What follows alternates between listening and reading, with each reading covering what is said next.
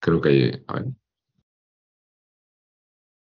Ya debería estar grabando ahora. Buenos días, buenas tardes o buenas noches. Esto es un día más en Caimanes por el Mundo. Contamos otra vez con uno de los grandes invitados de este programa, eh, eh, Luis Garbia Vega, eh, director del Máster de Riesgos Financieros del ICADE, tres carreras. bueno, el currículum da para, para estar aquí hablando media hora, pero hoy venimos a hablar de, de una de sus especialidades pero antes de nada, ¿qué, tal estamos, Luis? Me decías que súper atareado, ¿no? No paras últimamente. Sí, sí, no, no, no. Además, eh, lo de los medios de comunicación, estoy aprendiendo cómo funciona y llevo unas semanas eh, que, por un lado, entre que los medios demandan y la actualidad cada vez es, está más loca, pues, pues sin parar y aprendiendo mucho, aprendiendo mucho. Lo que pasa es que vienen curvas, Jorge. Ya. no te, o sea, es que para el que no lo sepa, está saliendo últimamente en muchos medios de comunicación, desde Cuatro, La Sexta, decía Radio Murcia también.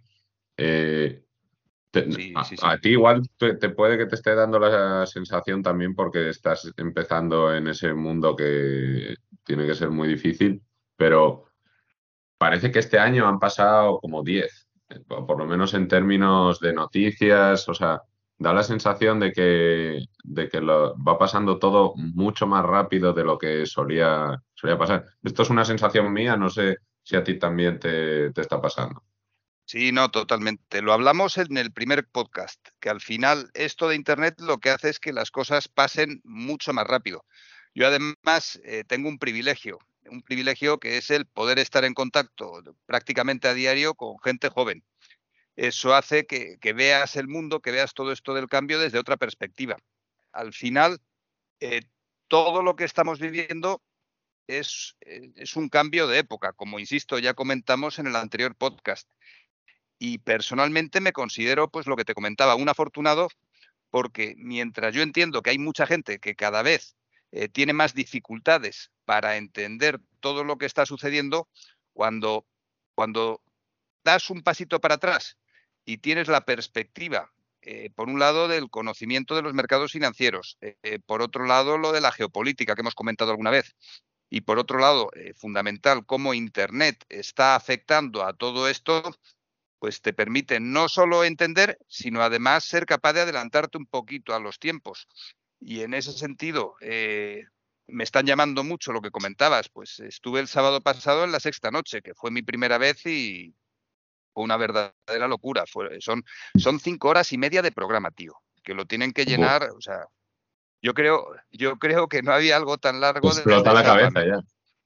Sí, sí, sí, no, y luego en mi programa en, cuatro que me contrataron, pues yo creo que al poquito de, hablar contigo la primera vez, o antes o después, estamos en boca de todos, programa es en boca de todos con Diego Losada, y esto lo que permite es estar al día, o sea, participo también en una tertulia semanal en Intereconomía y al final, pues eh, la primera vez eh, que te metes en esto de la actualidad, te parece todo, todo nuevo, como, como pasa con las primeras veces. Pero una vez le vas metiendo horas, ves al final que todas las semanas hay un consejo de ministros. Al final eh, siempre se pegan los mismos. O sea, la geopolítica no deja de tener también un componente cíclico muy importante. Pues mira, hace unos meses tocó Davos, ahora vienen las vacaciones, pero en, en verano veremos cómo vuelven turistas. Tendremos unos meses bastante buenos, pero luego en septiembre, octubre la que nos espera es la, de, la del pulpo, Jorge. Luego, luego, entramos ahí, sí.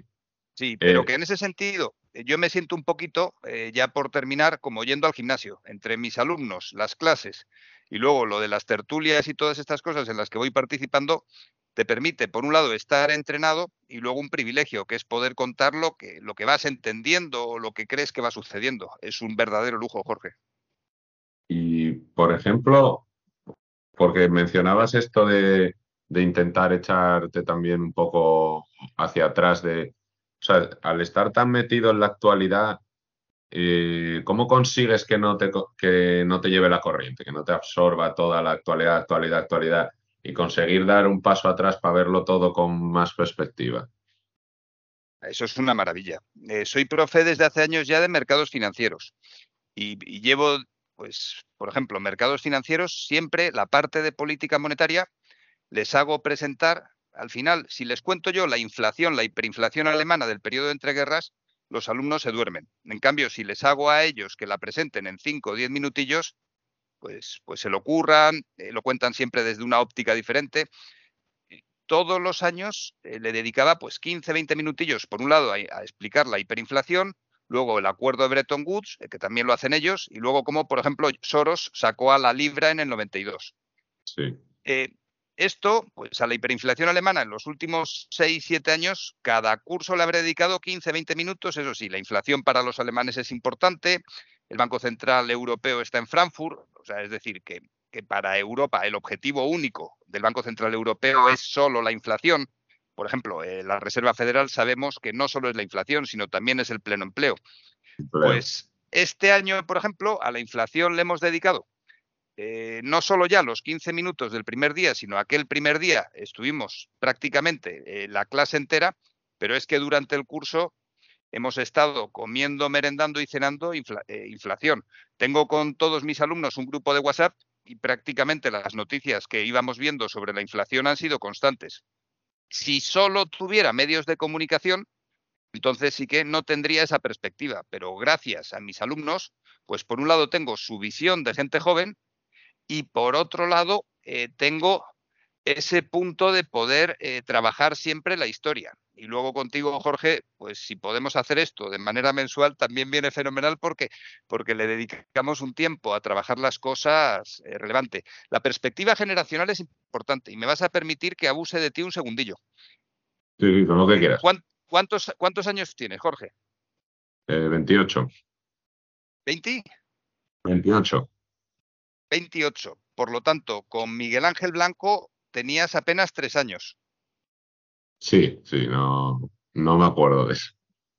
Perfecto, no, es que eh, te digo, pasa eso con la edad. O sea, nosotros, yo tengo 43 y lo de Miguel Ángel Blanco lo viví, pues serán 18 años eh, los que tenía.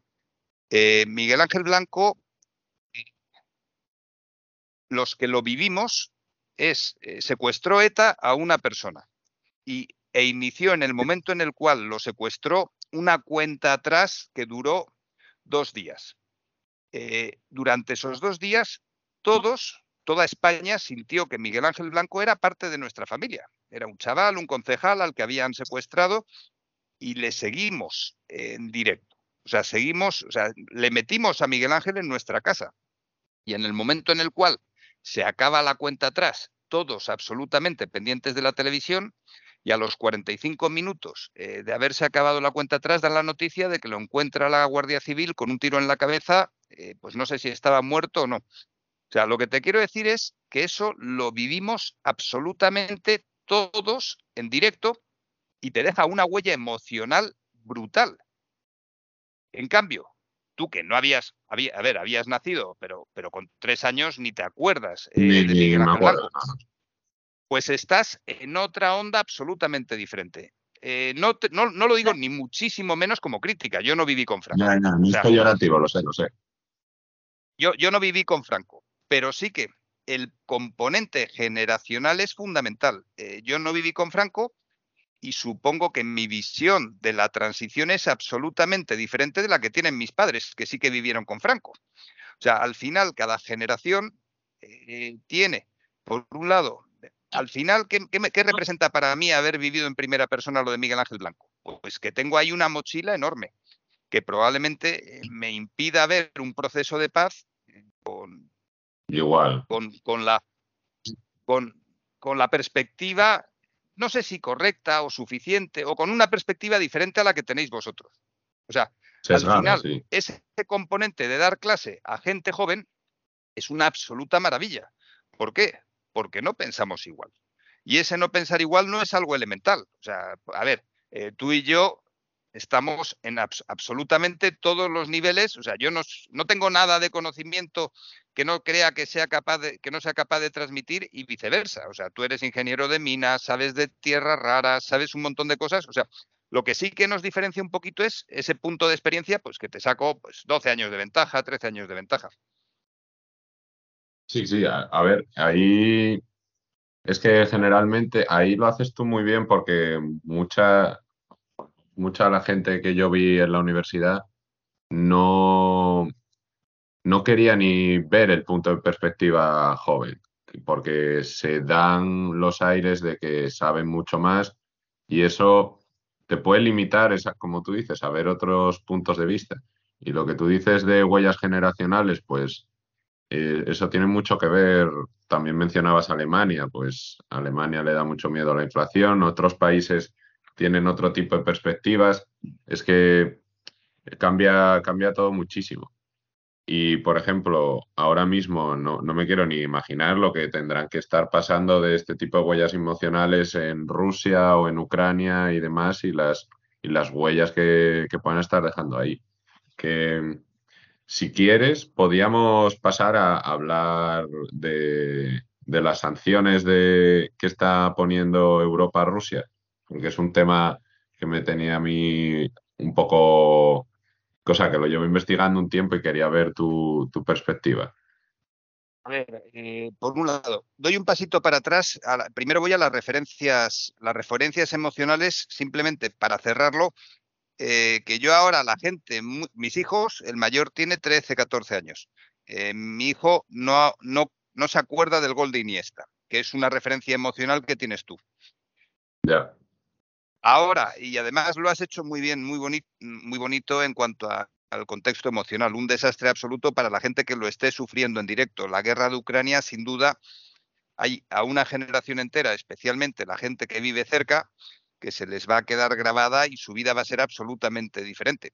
O sea, es equivalente al, del, al, holocausto y todas estas cosas. Pero pensando en nuestra gente muy joven, los de 12, 13 años, el anclaje emocional que van a tener es, yo creo, sin duda el confinamiento. Es la pregunta que ahora hago en clase. Eh, y el confinamiento, el momento del confinamiento. Y además es global e internacional. He tenido alumnos mexicanos este, hace un mes, eh, he tenido un guatemalteco también. Les preguntes a, cuál, también he tenido colombianos el mes pasado. Les preguntes a, le puedes preguntar a cualquiera de ellos dónde estaban en el confinamiento, el día del confinamiento, y te lo cuentan eh, con pelos y señales. O sea, ahí tenemos un anclaje emocional importante. Y vamos a lo que comentabas de las, sanciones eh, a Rusia. Eh, sinceramente, no me las he estudiado. Sí sé, o sea, no me las he estudiado con, con detalle. Si quieres, vamos comentando sobre la marcha todo lo que tú te has estudiado y vamos, y vamos viendo y vamos analizándolo. O sea, lo he estado estudiando someramente, tampoco en gran medida, pero sobre todo empezó con lo de sacarles del sistema Swift y quitarles. Ah, bueno, sí. Básicamente. sí, esa parte, no solo esa parte, sí me la, sí me la he estudiado y además he escrito y. Ya, ya, por eso, sí, es que lo sé, sé, que has, estado escribiendo por ahí sobre esto. sí, no, no, total. es que pensaba que estábamos hablando. No, no, no, no, no. A ver, eh, pensaba, es que lo que decías tú antes, que al, final en dos meses pasan tantas cosas que te, eh, que te olvidas un poquito. Es verdad, o sea, eh, a ver, hay que hacer memoria, ¿eh? Porque además parece como si fuera hace, hace un año y estamos hablando de, del un mes par de, años ya. Y, fue hace cuatro Estamos hablando del, del mes de, de, marzo, era. Yo recuerdo este, y voy a relatarlo Voy, voy, a buscar anclajes emocionales míos con el curso que he dado, les he dado a unos alumnos en torno económico. Y empezamos, no me preguntes por qué, eh, o sea, digo, no me preguntes por qué porque no recuerdo en qué contexto estábamos, hablando de la mesa grande de Sarkozy. ¿Te acuerdas de la mesa larga de Sarkozy eh, y Putin? Perdón, de, Sarkozy, de Macron.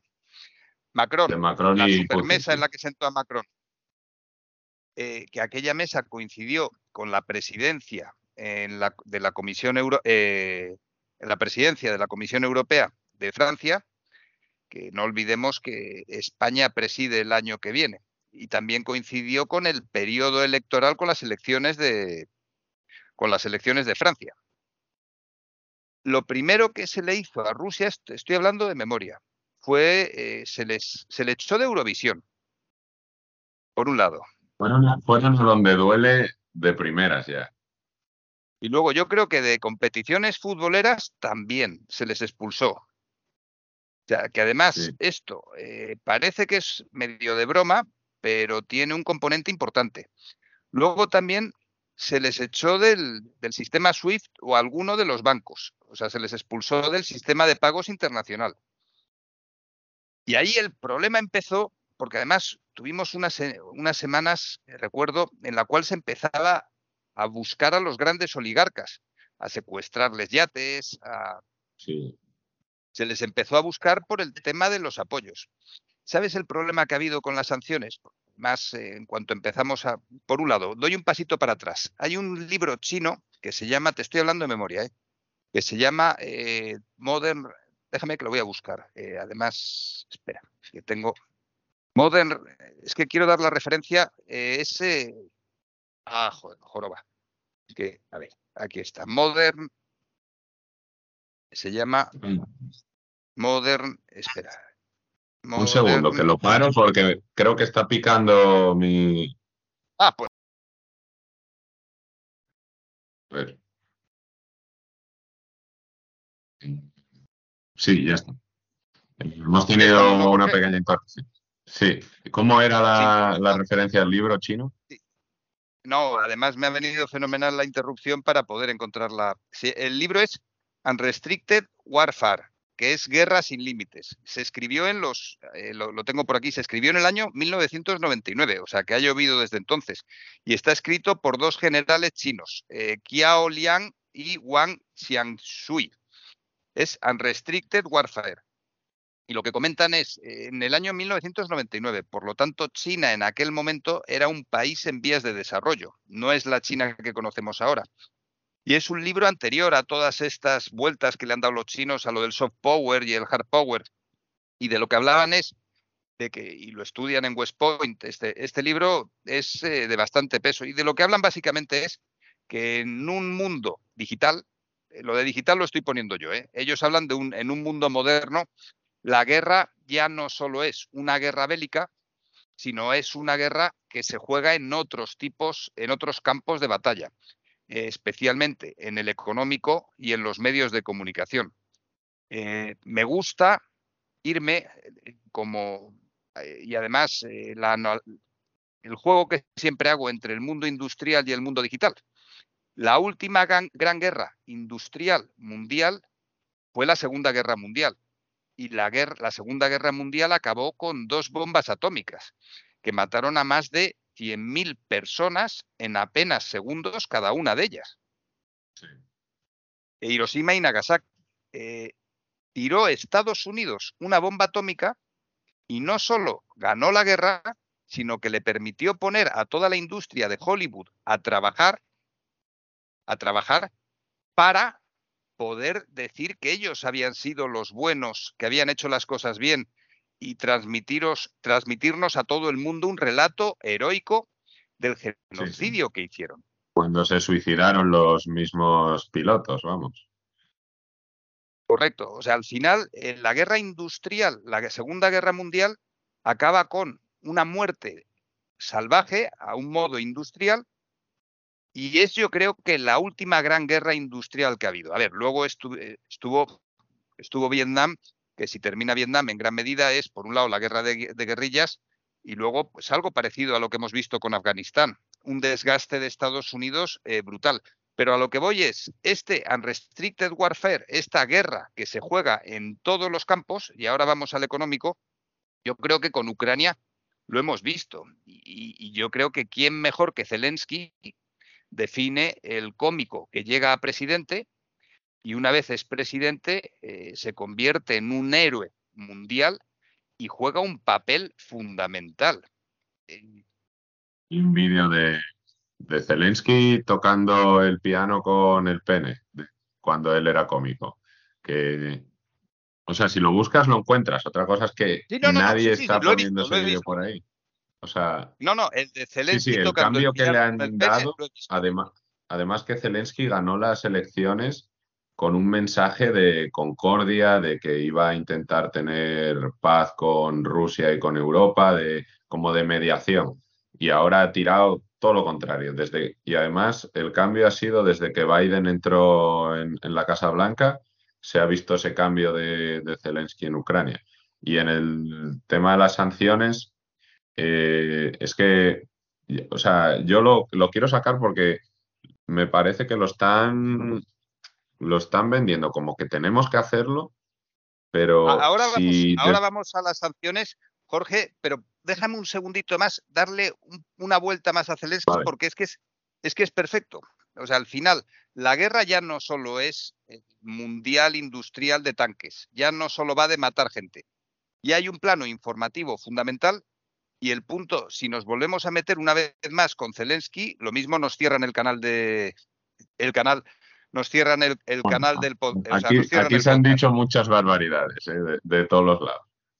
No te No, pero, ese, pero ese punto de que ya no solo es el campo de, militar, está el campo de medios de comunicación eh, personificado por el manejo absoluto de las redes sociales de Zelensky, y ahora pasamos a las sanciones económicas. Es que es, eh, me gusta situarlo eh, como una pista más de un circo, donde no solo está el tema militar, o si me apuras hasta el tema militar, a ver, abre telediarios, pero acuérdate los primeros días que se contaban los niños. Han muerto 100 personas y un niño, dos niños. Ya cuando llegamos a cinco niños, dejaron de, de importar las muertes de niños y pasamos al hospital y la maternidad. Han, ha muerto una, una maternidad y ya como que nos da igual también la... Y estamos en ese punto de donde ya lo de los niños nos da un poquito igual y sacamos la épica, la épica de, eh, de Zelensky. Dicho eso, las sanciones económicas al principio empezamos muy, muy fuertes con ellas. ¿Por qué? Porque el papel lo aguanta todo.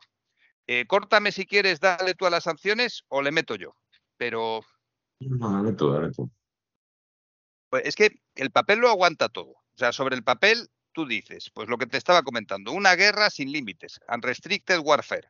O sea, hay un campo de batalla que ya no solo es el militar, sino vamos a, pues vamos a por los oligarcas, vamos a por, vamos a por el, a bloquear económicamente a Rusia.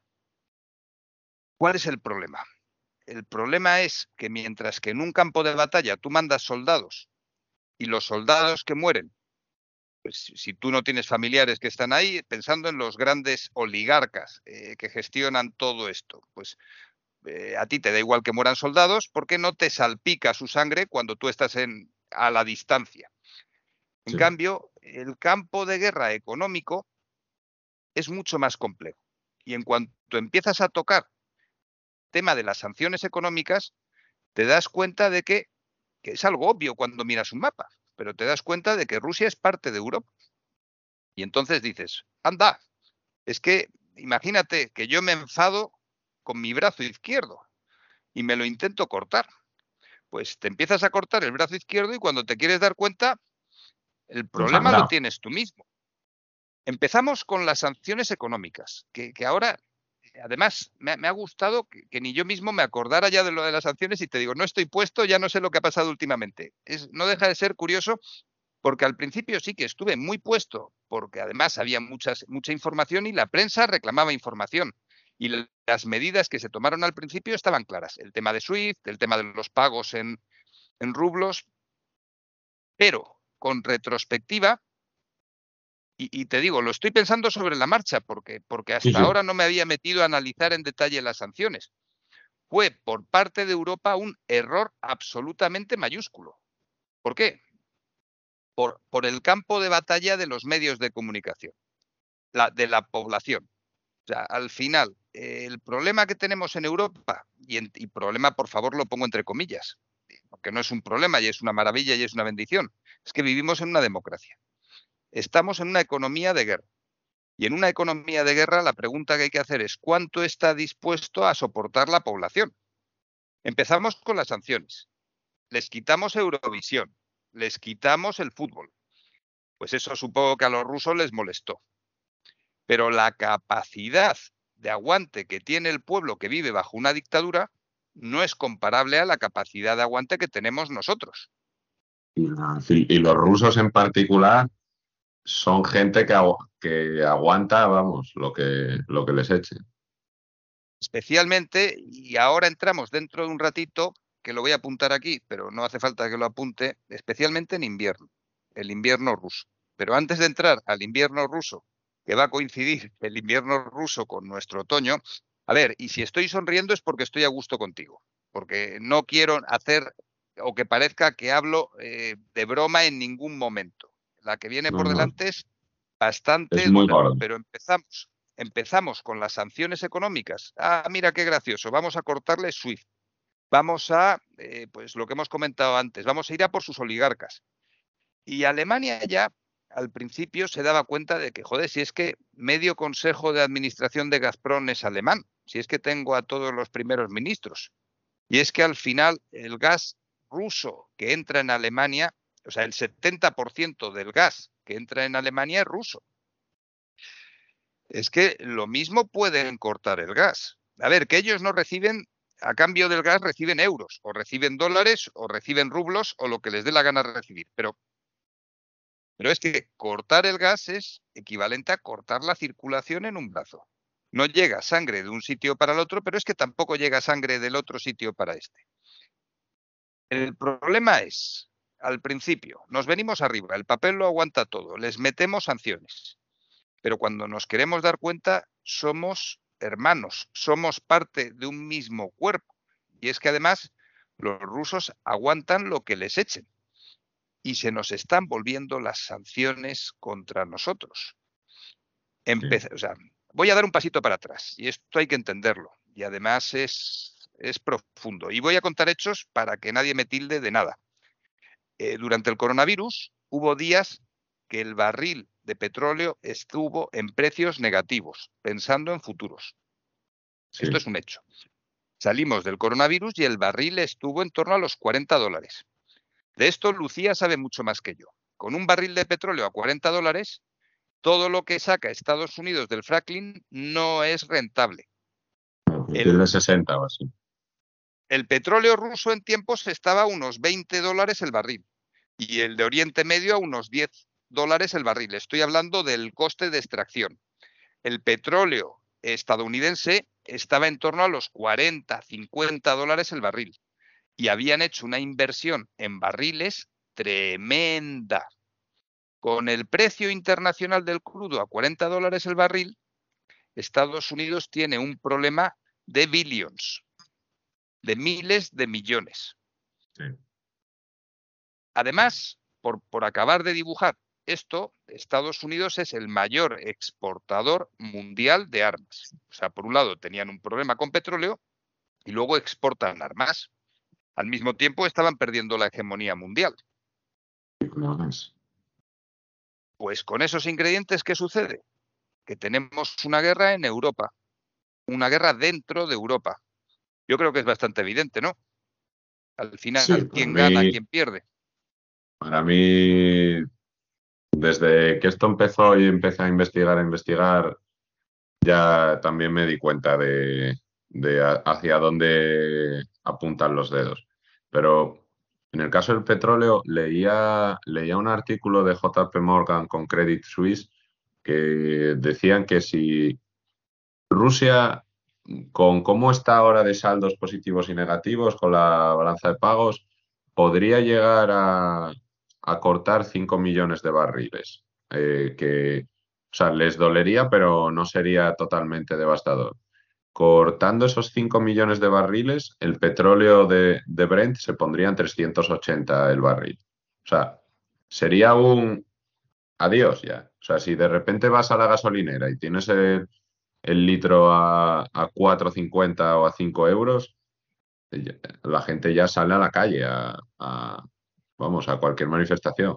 Y cortando 3 millones de barriles era 190 dólares. Entonces, creo que, que sí, que nos estamos haciendo bastante más daño a nosotros del que queremos, o sea, del que Europa quiere llegar a reconocer. Y, están hablando ya de racionamientos, de invierno y demás.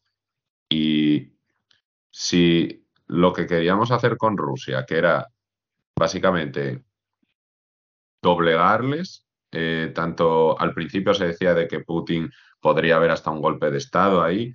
Putin, por las últimas encuestas, es de lo, de lo más popular que ha sido en los últimos años dentro de Rusia.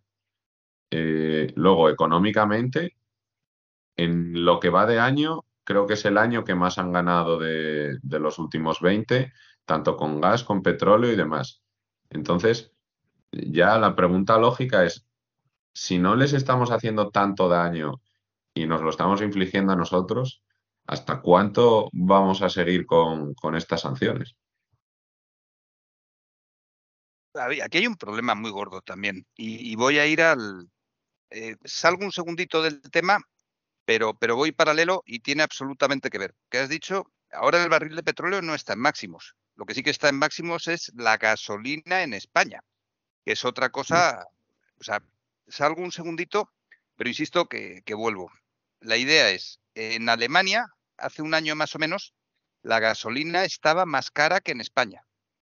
Estaba en torno a 20, 30 céntimos más alta. Ahora mismo, en Alemania hay días que no llega a los 2 euros el litro, cuando en España ya nos hemos metido en torno a los 2,20, 2,30. O sea, por un lado, eh, Repsol ha multiplicado por cuatro el margen de refino. Esto es una verdadera salvajada. O sea, hay un problema en relación con la formación de los precios y el control de los precios. O sea, eh, y, voy a responder a tu pregunta de cuándo se quitan las sanciones. Eh, ¿A qué es debido el problema que tenemos en España en relación con los precios? Pues en gran medida eh, tiene que ver con, con los 20 céntimos y como los 20 céntimos lo que ha metido es mucho, mucho, mucho ruido. O sea, la subvención de los 20 céntimos el litro. Porque por un lado ha habido gente que el gobierno anunció los 20 céntimos el litro y directamente al día siguiente habían subido el precio 20 céntimos. Luego, la gente que tiene más músculo eh, puede llevarlo de una manera diferente, pero con los 20 céntimos, y estoy pensando en las sanciones y voy directamente a las sanciones, ¿qué conseguimos con los 20 céntimos? Pues estamos manteniendo la demanda. Además, subimos el gasto público en 2.000 millones de euros, que es un desastre absoluto. Desincentivamos el ahorro. Y además, por si todo esto fuera poco, ¿qué mensaje estamos mandando sobre las renovables? O sea, esto de que había que buscar las energías renovables y tal. Y voy a lo de las sanciones. El mayor problema que tiene lo de los 20 céntimos es cuándo retiras, las, ¿cuándo retiras la subvención. O sea, me refiero, tú has puesto el parche, porque nuestro gobierno, y estoy hablando ahora del gobierno español, lleva meses parche tras parche hasta el parche final. El último parche que hemos visto es el impuesto a la banca de ayer, a la banca y a las energéticas. El penúltimo parche que hemos visto, que lo hablamos en el último episodio que estuvimos juntos con, con Lucía, fue el tope del gas. O sea, son parches. O sea, poner un precio máximo es un, es un parche. O sea, al final, el problema que tenemos en España, y ahora voy a las sanciones y a Rusia, el problema que tenemos es que necesitamos reformas estructurales. Y en lugar de hacer reformas estructurales, lo que estamos haciendo es una política de parche.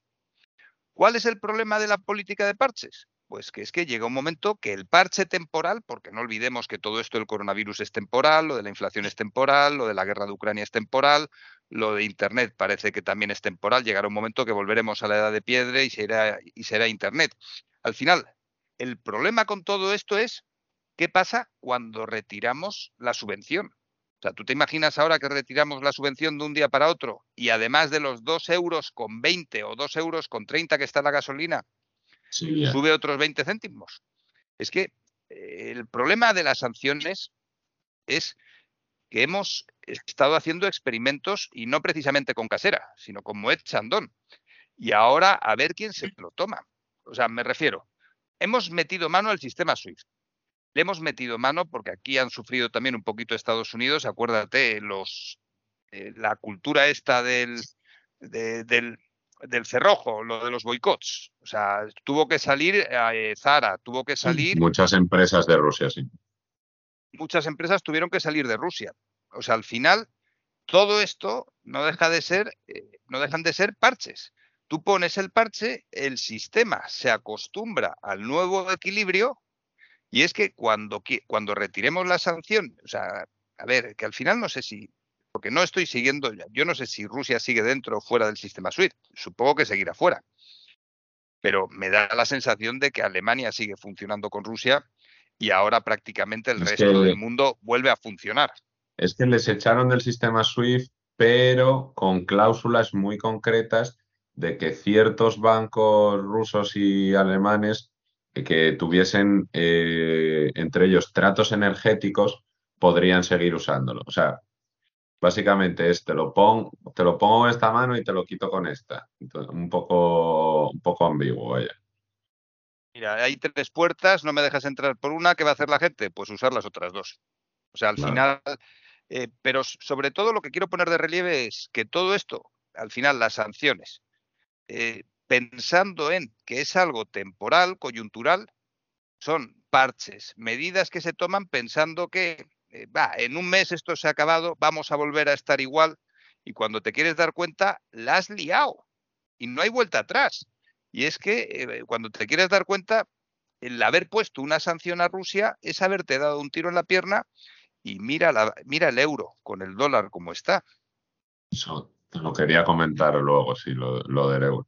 Eh, ya, que has hablado de las medidas del gobierno, que esto también te lo quería comentar, eh, en el gobierno español, pero es que a, país que te vayas, la mayoría están tomando este tipo de decisiones que si lo miras históricamente, siempre que ha habido una época muy inflacionaria, como bien lo, has mirado con, tus clases y tal, lo primero que se intenta es control de precios, luego impuestos a, las grandes fortunas, a los ricos y tal, y es justo lo que estamos viendo eh, y cada vez más y más. O sea, esto y nunca funciona o casi nunca funciona en este tipo de... O sea, ahora quería ver también eso, tú, ¿qué opinas? Porque la mayoría de estas eh, medidas son todavía más inflacionarias. O sea, lo que hay que hacer es dejar de gastar y están básicamente dando dinero para que la gente gaste más. Entonces, es, como intentar apagar un fuego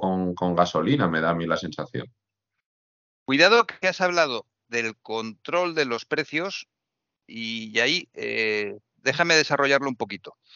Porque una cosa es poner un precio máximo, o sea, decir, eh, las mascarillas se tienen que vender a 20 céntimos o el alquiler en tal sitio va a estar con un, con un máximo, o sea, poner, una cosa es poner un precio máximo. Sí, sí, como el gas. Lo cual es un des, como el gas, absolutamente, lo cual la economía ha demostrado, la, la ley de la oferta y la demanda, esto se ven primero, que es un desastre absoluto. Pero otra cosa es el control de los precios. Y me voy a explicar, porque esto es importante y la tecnología juega un papel fundamental.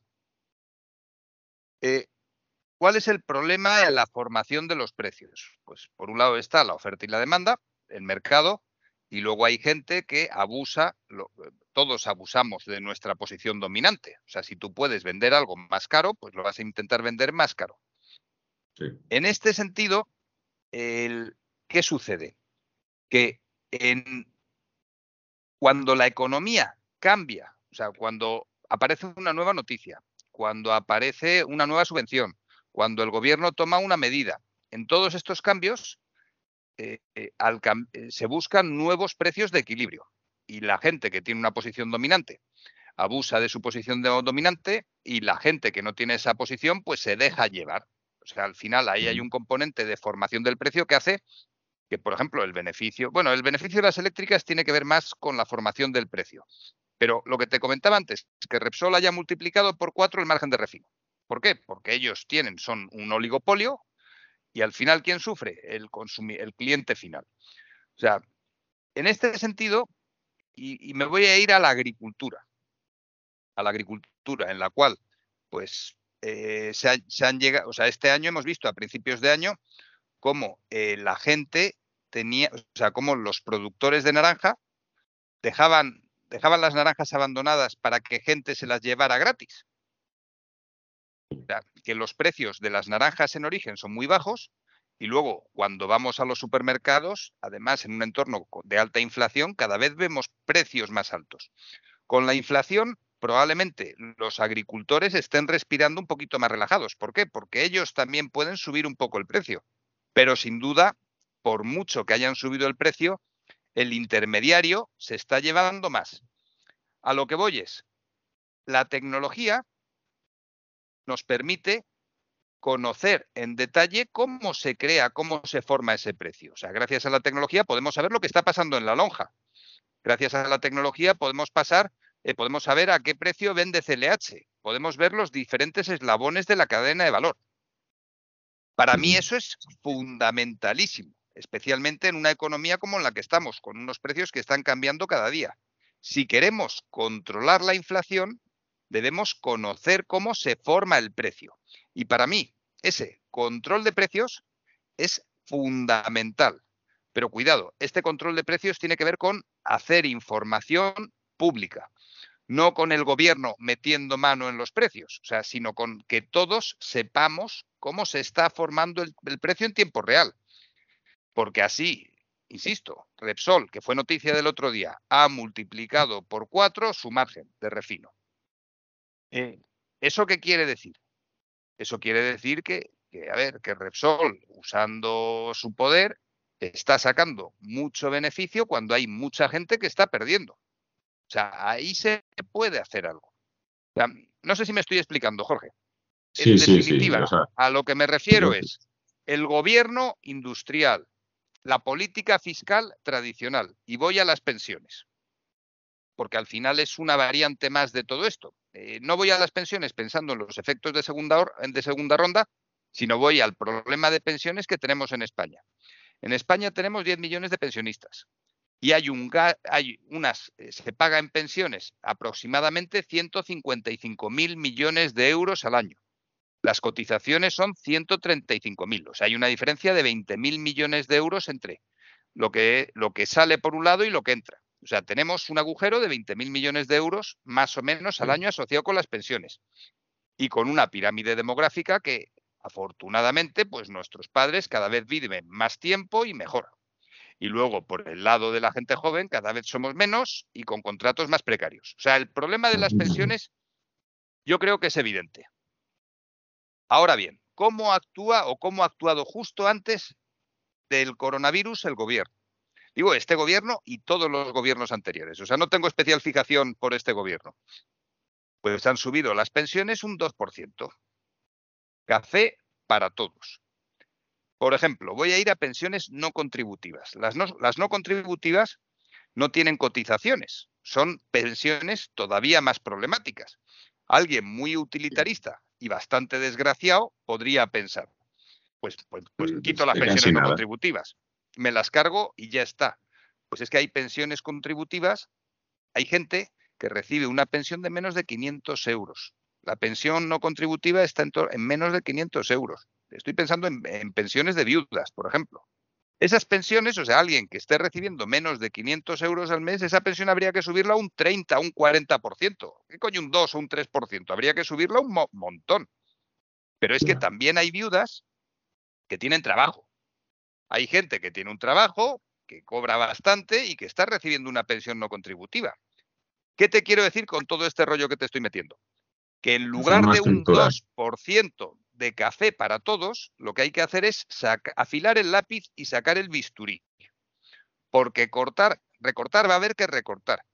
Pero, pero joder, eh, tenemos, y estoy pensando en la línea del control de los precios, tenemos que saber exactamente cuál es la foto que tenemos y quién está cobrando qué, porque en ese detalle, o sea, es que al final te pones a analizar las pensiones y ni mucho menos son todas iguales. Es que, por ejemplo, el ingreso mínimo vital representó solo 3.000 millones de euros frente a un gasto en pensiones de 155.000 millones de euros. Es que al final la gente que menos tiene, como un poquito, le está resolviendo la papeleta. Y es que probablemente hay un montón de pensiones de más de 2.000, 3.000 euros que probablemente haya que mirar con un poquito más de detalle que entiendo que es gente que se lo ha ganado, que lleva años currando, lo que quieras. Pero es que el sistema en general, no solo el de pensiones, no es sostenible. Y lo que tenemos que hacer es, pues, lo del control de precios. O sea, saber en detalle qué está pasando. Y la tecnología nos permite conocer ese detalle. Lo que no tiene sentido es que sigamos en el siglo XVIII o XIX. Sale un el Estado de la Nación. Pues subo las pensiones, pues las bajo. Impuestos, no, hay que bajar los impuestos, no, hay que subirlos. Pero hijos de puta, ¿qué impuestos? O sea, perdón, a ver, No, no, no, pero, pero al final hay, hay una serie de impuestos que sí que hay que subir y hay otra serie de impuestos que no hay que subir, pero es que hay que mirarlos todos con detalle. ¿Por qué? Porque tenemos que rediseñar la política fiscal entera. Es que en España la política fiscal que tenemos ahora es la misma que teníamos en los años 80. Y en los años 80 teníamos una senda de pensiones que era sostenible, eh, no había economía digital y en los años 80, pues los coches, los trabajadores, era un mundo pues, pues que ponga la gente cuenta y lo vea. Bueno, mejor algo de, de, de Telecinco, digo, de, de cuatro. Que, no, perdóname. A ver, lo que te, lo que te quiero decir es, a ver, el, el tema es que el sistema fiscal ya no funciona. Es que nuestro sistema económico es de una época que ya no existe y hay que redefinirlo. Pero es que lo tenemos que redefinir. Eh, no hemos hablado del invierno ruso y me voy a apuntar también en la lista del invierno ruso, del invierno ruso, me voy a apuntar también el pacto de rentas. Llegaremos, llegaremos. No te preocupes. El pacto de rentas. Perfecto. Yo, o sea, ha quedado claro más o menos la idea. O sea, al final, la, inflación, la inflación, ¿qué es? Por, por ponerlo, por, porque lo veas muy claro. Tú imagínate que estás intentando escribir. O sea, la economía al final es un lenguaje, la economía es una comunicación y para que se dé esa comunicación tiene que haber paz, tiene que haber tranquilidad. Y el lenguaje económico del comercio, o sea, la manera que tenemos de comunicar nuestros intereses es a través del precio. Pues imagínate que tratas de escribir y se te está moviendo la mesa. Pues, pues intentar gestionar un país, un sistema económico con inflación es equivalente a tratar de escribir con una mesa que se está moviendo. Cualquier cosa que hagamos o que intentemos hacer con inflación está abocada a salir mal. Piensa en el objetivo del Banco Central Europeo. Es única y exclusivamente controlar la inflación. Sí, o sea, ahora cualquier persona que tenga un negocio tiene que estar dedicando varias horas a la semana solo a, ver cómo sube los precios, a ver cómo está variando todo. Hay mucha inseguridad en, en todo esto, pero esta reforma que tú dices Em, evidentemente es uno de los grandes problemas de la democracia, que muchas veces necesitas medidas impopulares que van a ser jodidas en el corto plazo, pero en el medio y en el largo van a, van a venir bien. Y aquí no es por este gobierno, igual que tú, lo, veo en casi todos. Eh, Nadie quiere salir ahí a la palestra y decir, no, no, a ver, señores, estamos bastante fastidiados. Necesitamos eh, recortar en esto, recortar en esto y recortar en esto. Porque lo que llevas oyendo todo este tiempo ha sido, es el coronavirus, es el coronavirus. Vamos a salir, vamos a salir con un PIB del 6, vamos a salir de puta madre, no sé qué, tal, tal.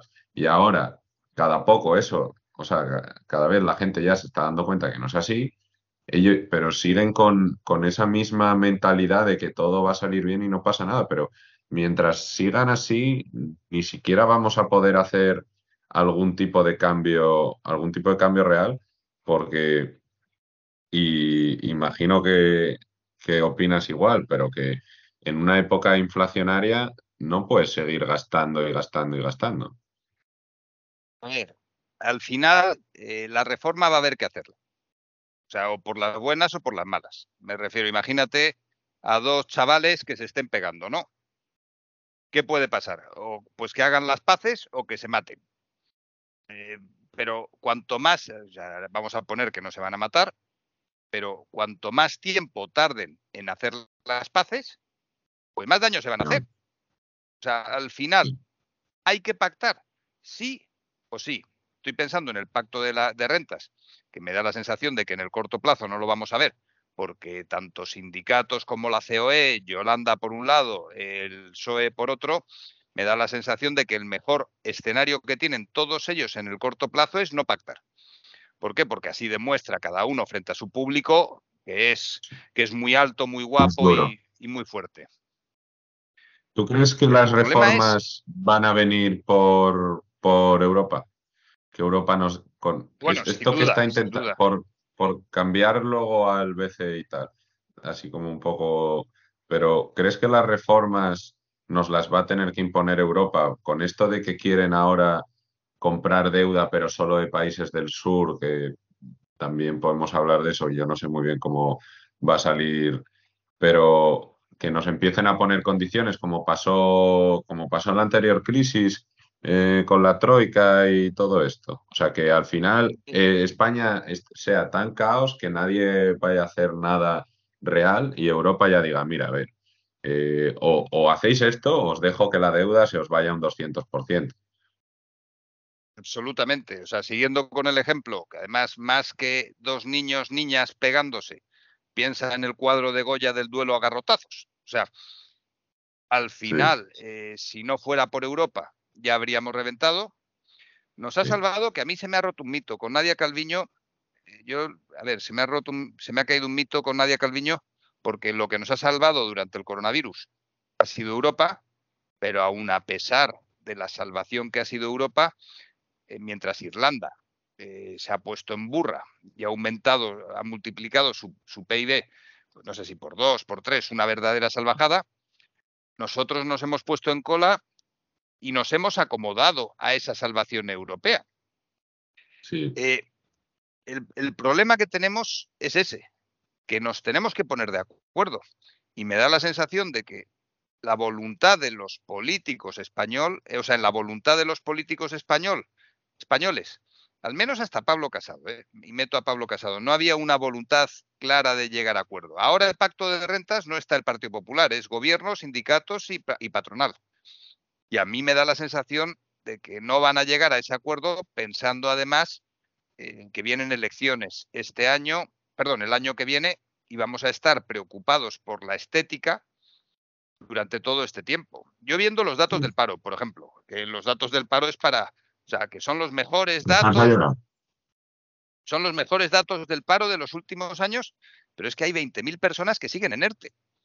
Es que eh, hay 41.000 fijos discontinuos eh, que, son, o sea, el problema es que yo ya no sé los datos del bueno y el del INE con las con el producto interior bruto eh, corrigió el INE o sea corrigió el producto interior bruto el primer trimestre y al poquito dejó de ser presidente del INE o sea que al final sí sí y la inflación, el dato de la inflación tampoco gustó y... Sí, o sea... Que al final a lo que voy es que Nadia Calviño cada vez la veo más, más que, más que, más que médica, la veo más bien forense. Y más que veo que se está dejando llevar un poquito por la tanatopraxia. O sea, eso del maquillaje a los muertos. O sea, que nos está dando unos datos, nos están dando unos datos de una economía que va, que te cagas de bien, que va fenomenal, pero la realidad es eh, que, solo hay que tener ojos para ver cómo están las familias.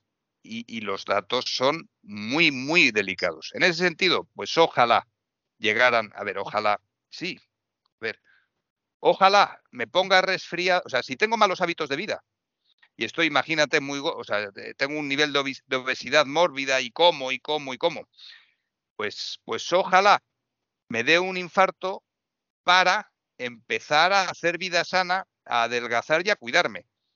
Que mejor que no me dé el infarto. Pero es que hay gente que necesita que le dé un infarto para cambiar hábitos de vida. Y hay gente que a partir del infarto cambia los hábitos de vida, le ve las orejas al, lobo y entonces empieza a hacer las cosas de manera diferente. En ese sentido, me da la sensación de que en España necesitamos una intervención europea. Aún así, Jorge, yo creo que desde el 2013 estamos intervenidos también. ¿eh?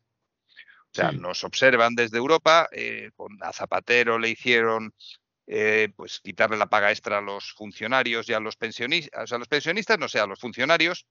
Eh, yo creo que estamos intervenidos, lo que pasa es que decir en alto que un país está intervenido es feo y nos están interviniendo con perfil bajo. Aún así, es imprescindible, por un lado, en el corto plazo y a un nivel laboral que haya pacto de rentas, y a un nivel un poquito más alto es fundamental que haya un pacto de Estado, pero no como el pacto de gobierno que tenemos ahora, sino un pacto de Estado entre los dos partidos más grandes de este país, PP y PSOE. Y digo PP y PSOE y ojalá el resto de la gente se meta también. O sea, no tengo nada en contra de nadie. Que entre Bildu también, que entren los catalanes, que entren todos. Porque al final lo que nos viene por delante son medidas impopulares pero que hay que hacerlas. ¿Por qué? Porque, joder, ya me gustaría que todo el mundo tuviera llevamos unos años viviendo muy, muy bien y durante estos años no hemos hecho las reformas que tendríamos que haber hecho. Yo creo que es bastante objetivo. No sé, Jorge, ¿eh? si estoy diciendo alguna salvajada, sí, sí, sí, no, sí. Opino, opino muy, muy parecido a ti. Y España nunca ha llegado a hacer los deberes de verdad. Lo que decías del caso de Irlanda, Irlanda cogió y dijo, pues vamos a bajar impuestos como locos, sobre todo a las sociedades y demás, creando así muchísima, que muchísimas empresas fueran para allá. Y aquí ahora mismo es todo lo contrario. O sea, las acciones ayer de todos los bancos se han desplomado porque salta el el, gobierno y dice que va a poner un 8% de... O sea, es, ¿lo estás haciendo muy bien? Pues venga, eh, te liquidamos. Además que los bancos no están precisamente desde estos años con los tipos tan bajos ganando, ganando muchísimo, pero bueno. Em, al final... hay, varias... Hay, digo, hay varias cosas que son de diferentes niveles y hay que tenerlas en cuenta todas. O sea, me voy a Iberdrola. Iberdrola tiene una capitalización de 65 eh, mil millones de euros. 65 eh, mil millones de euros. Pero es que Iberdrola, más, pues no sé el porcentaje, pero es que casi toda su cifra de negocio es fuera de España. Es que pasa lo mismo con el BBVA. Es que pasa lo mismo con el Banco Santander. Es que al final, eh, lo que estabas diciendo, que tienen, o sea, y luego lo de criminalizar los bancos, a ver, que no han devuelto el rescate, que además estoy de acuerdo, que es que lo... Pero, pero ¿qué sentido tiene criminalizar a grupos de población? Es que es absurdo. Discúlpame que te he interrumpido, Jorge. No, siempre, siempre necesitas echarle la culpa a alguien. O sea, eh, es por lo que digo que no, vamos, nunca me ha gustado mucho la política, de hecho no las... Me gusta más la geopolítica porque no entra tanto ahí, pero es que nunca asumen la culpa, o prácticamente nunca, de alguna política que haya salido mal o, simplemente autocrítica en el sentido de, mira, estamos así, tenemos que hacer esto, esto y esto. No, la culpa es de este, de este otro, de, Putin, de no sé qué, de no sé cuánto.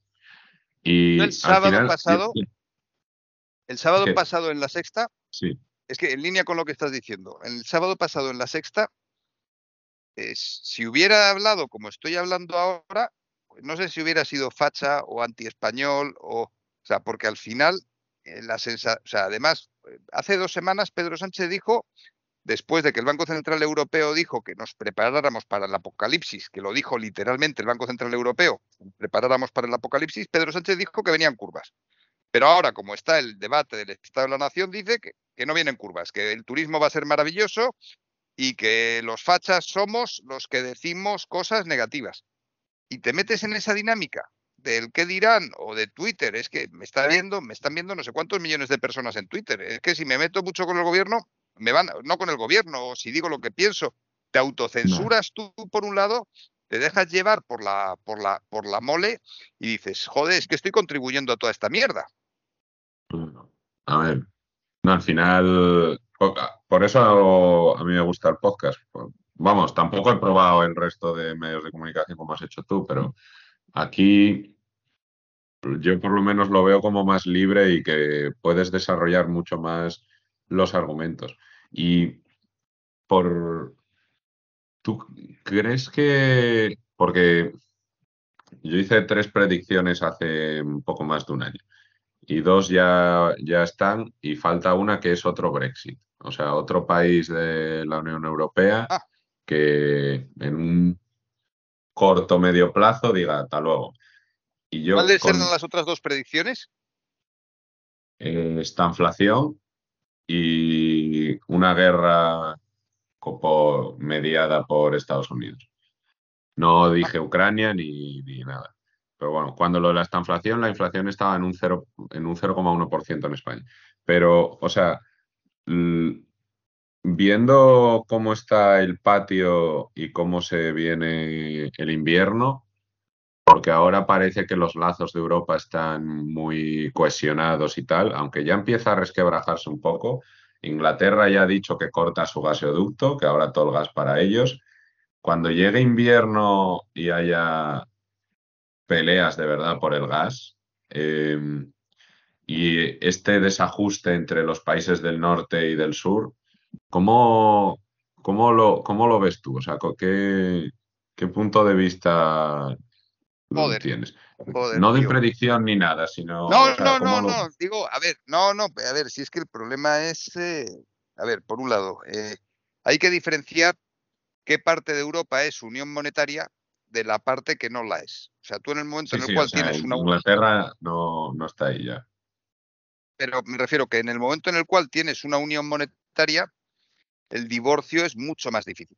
O sea, eh, además, las instituciones yo con Europa soy totalmente bipolar. Hay días que me levanto eh, súper europeo y hay otros días que me levanto diciendo, joder, todo, es que le estamos desde, el, o sea, en el 86 le regalamos eh, la industria española a Alemania, luego en el 2008 pagamos entre todos la reunificación alemana, es que al final solo trabajamos para Alemania y ahora eh, a Alemania le van a cortar el gas y probablemente vuelvan a bajar los tipos de interés entiéndeme, estoy haciendo de futuribles, ¿eh? O sea, que hay días que, Europa me parece cojonudo, cojonuda, y hay días que me levanto y digo, joder, Europa, esto es Alemania, pero es que luego está Francia, y luego está Italia, y luego estamos nosotros, que, nos comen la tostada a todos.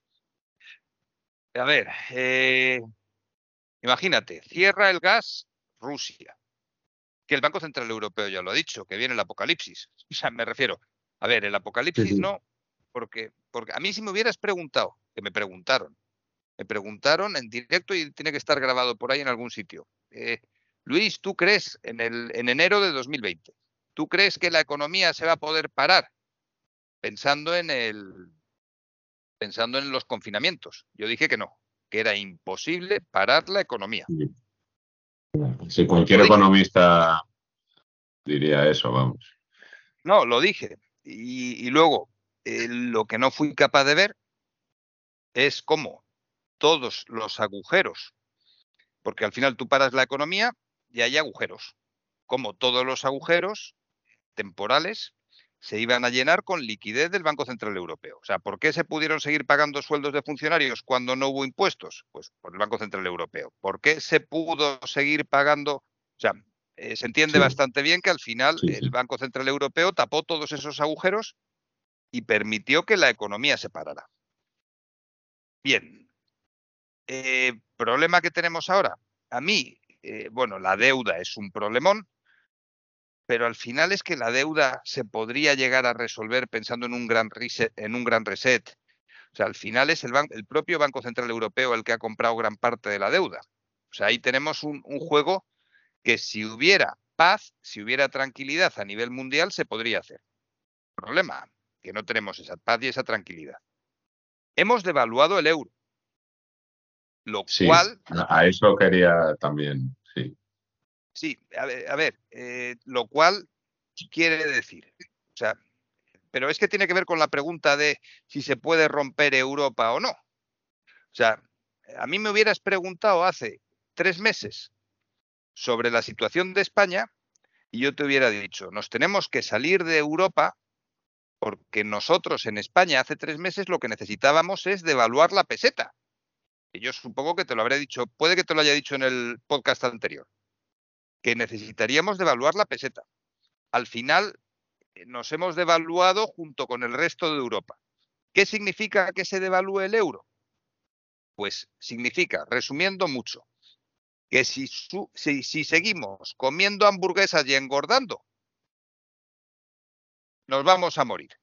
En cambio, si Europa se convierte en una economía como la que ha sido hasta hace bien poquito, con superávit, una economía productiva, tener una moneda barata en relación con otras hace que vayas en burra con las exportaciones. Por un lado, importaciones te matan. Estoy pensando en materias primas, estoy pensando en la, en la energía, te matan te matan y te condenan a seguir más el ritmo, pero si tú te pones a producir, tener exportación, o sea, tener el euro relativamente bajo, por ejemplo, para el caso de España y las cervezas que se van a vender este verano, es una maravilla. Necesitas, o sea, necesitas esas materias primas como la energía y tal, también barato para conseguir producir. O sea, ahora mismo Alemania y todas estas industrias están teniendo muchas que reducir producción o que parar porque no pueden soportar los precios. Y estamos en la estanflación que predeciste. Sí, sí, no. Si, si la parte de la estanflación la tengo clara. a ver, el problema es, van a venir problemas muy gordos. Y los problemas se pueden resolver de dos maneras, que al final es una. O te pones a trabajar y te dejas de gilipolleces, o te pones a llorar en una esquina y una vez has acabado de llorar, te pones a trabajar y te dejas de gilipolleces. Eh, el problema europeo que tenemos va en esa línea también. Si, o sea, el, principal perjudicado del Brexit ha sido el propio Reino Unido, que luego ellos son pequeñitos, que tienen más agilidad, que podrán hacer cosas por sobrevivir, pero, pero yo creo que vamos a salir mejor de lo que sea siendo una Europa unida que cada uno haciendo la guerra por nuestra cuenta.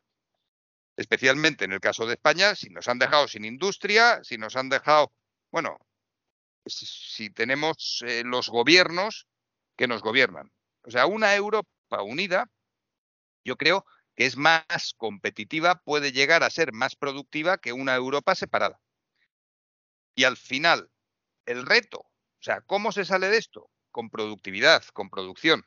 Y, esa productividad es lo que separa a alguien dependiente del exterior de alguien que con lo que consigue del exterior es capaz de generar valor y vender servicios que probablemente Europa eh, porque al final Europa no tiene materias primas. Europa, ¿qué, coño es Europa? A ver, sí, Europa es la cuna del renacimiento, o sea, la cuna de pues Grecia, los griegos, los griegos de Sócrates.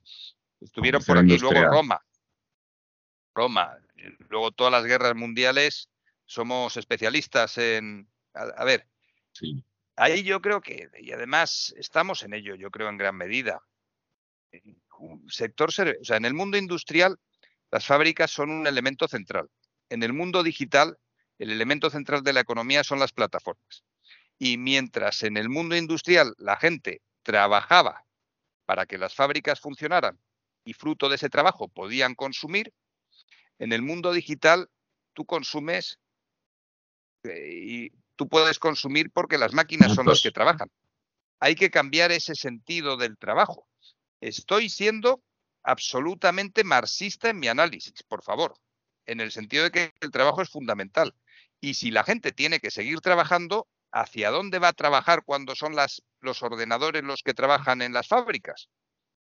Y, el tema digital, a ver, al final son máquinas las que trabajan en el pues en sector servicios y en ocio. O sea, el sector servicios, el ocio, va a tener un peso en el mundo digital alucinante, enorme. Y ahí yo creo que en España somos líderes mundiales absolutos, o hemos sido hace poquitos años líderes mundiales. Y yo creo que ahí puede haber recorrido. Y entre tú y yo, Europa, pues Francia mola mogollón, París mola, tienes el Loira, tienes el norte, tienes el sur, Italia, o sea, Italia, bueno, que te voy a contar de Italia, o sea, que si te pones a analizar cachito de Europa por cachito de Europa, de lo que estoy hablando es en convertirnos en un Disney World para el resto del mundo, que de hecho ya lo somos, y sacar músculo donde lo hemos tenido siempre, pues universidad, y mira, barro para casa, universidades de calidad, formación, cultura. Yo creo que ahí sí que puede haber recorrido. Y en ese camino, tener un euro relativamente bajo puede ser perfectamente positivo para la economía. Es que con un euro bajo probablemente se nos llene Europa de extranjeros.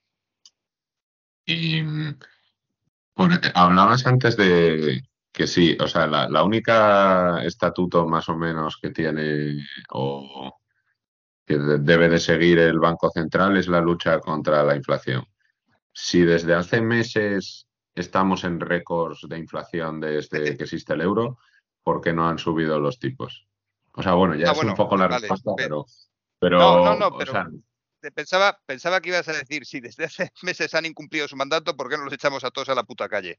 También, sí, que, o sea, evidentemente, aparte que nadie, siempre me ha fascinado que Europa es como una especie de tecnocracia, porque nadie sabe muy bien, o sea, si te pones a estudiarlo, sí, pero nadie sabe quién ha puesto a Ursula von der Leyen ahí o, a Lagarde o a toda esta gente que está ahí. Están ahí, pero nadie les ha votado directamente. Pero, pero bueno, sí, o sea, ¿qué te parece la política que está tomando el Banco Central Europeo, sobre todo con el tema de, la inflación? Vale, sí, no, y además por cachitos, y la pregunta es maravillosa y es, a ver, por un lado, eh, me sale un poquito la vena podemita de, vamos a quemarlos a todos, pero, pero hay que ser objetivo. O sea, en Europa, en Europa, la inflación eh, viene por. Eh, ya teníamos antes de la guerra de Ucrania inflación, pero se va a entender con la siguiente metáfora.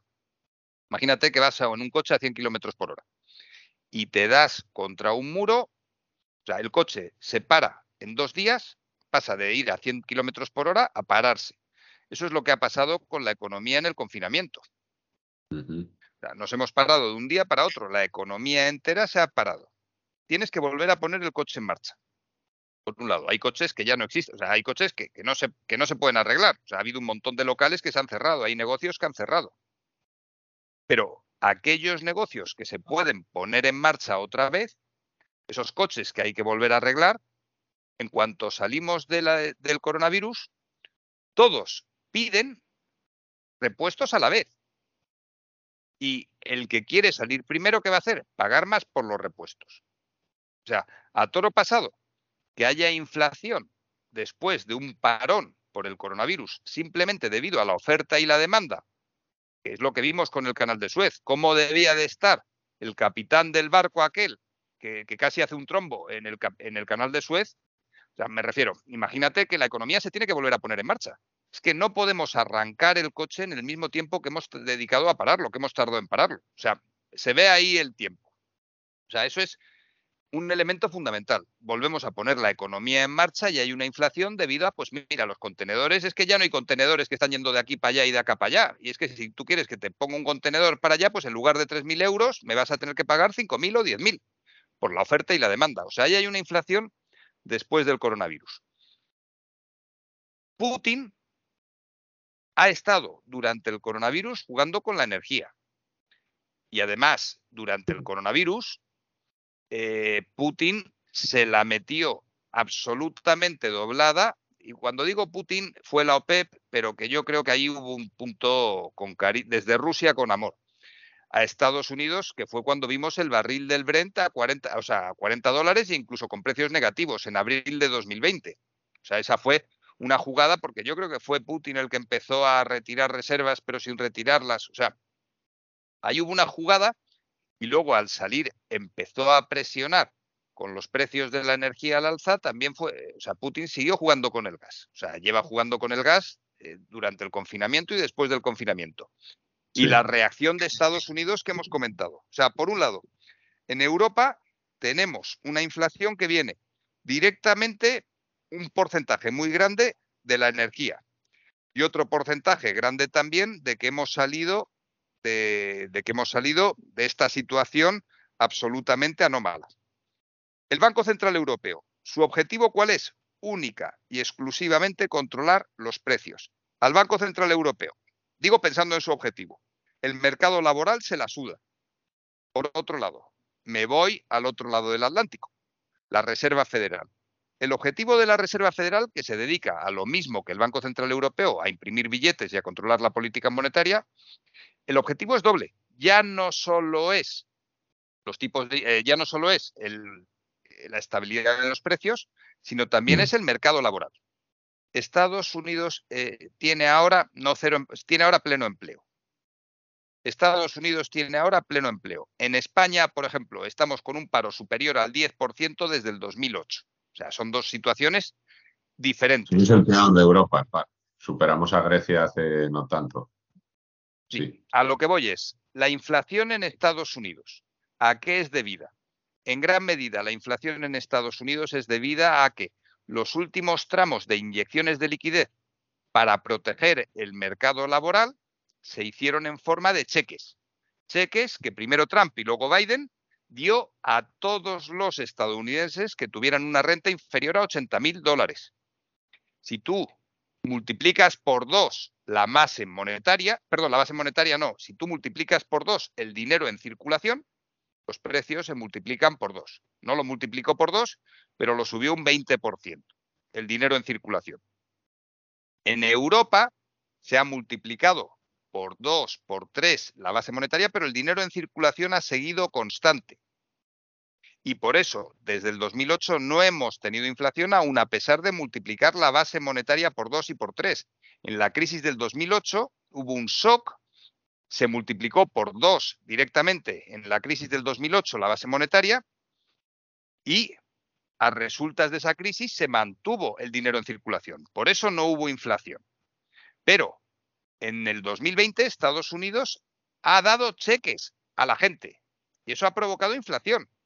Si tú provocas inflación dando cheques a la gente, ¿qué tienes que hacer? Pues subir el tipo de interés. ¿Por qué? Porque subiendo el tipo de interés haces que el dinero en circulación disminuya. Y es que además tienes pleno empleo. ¿Te puedes permitir subir los tipos de interés? Es que no solo te, los puedes, te lo puedes permitir, sino que es que es tu obligación.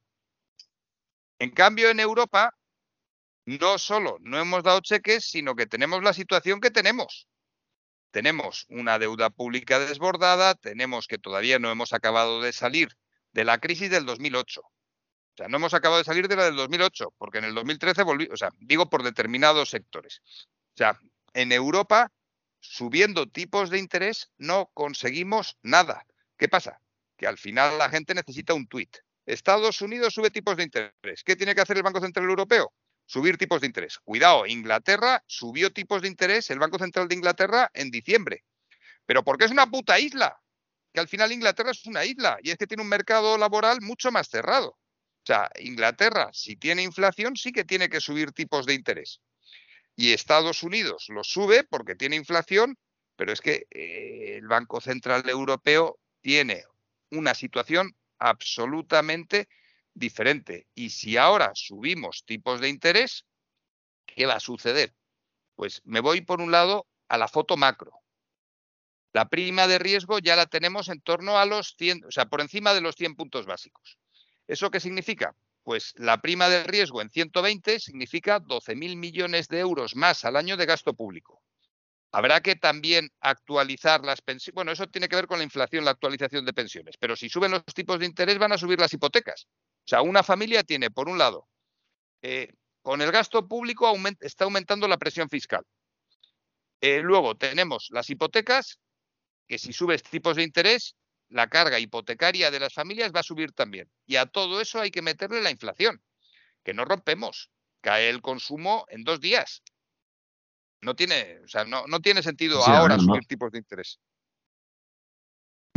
O sea, ¿tú no crees que la inflación en Europa, con todo lo que, aunque no se lo diesen directamente a la gente, como hizo Estados Unidos con esos, creo que fueron tres o cuatro rondas de cheques, pero también se imprimió muchísimos billones para el coronavirus, ahora los fondos, los fondos Next Generation U, estos, que son en el rango ya prácticamente de trillones americanos. O sea, sí que se ha, se ha imprimido bastante, vaya.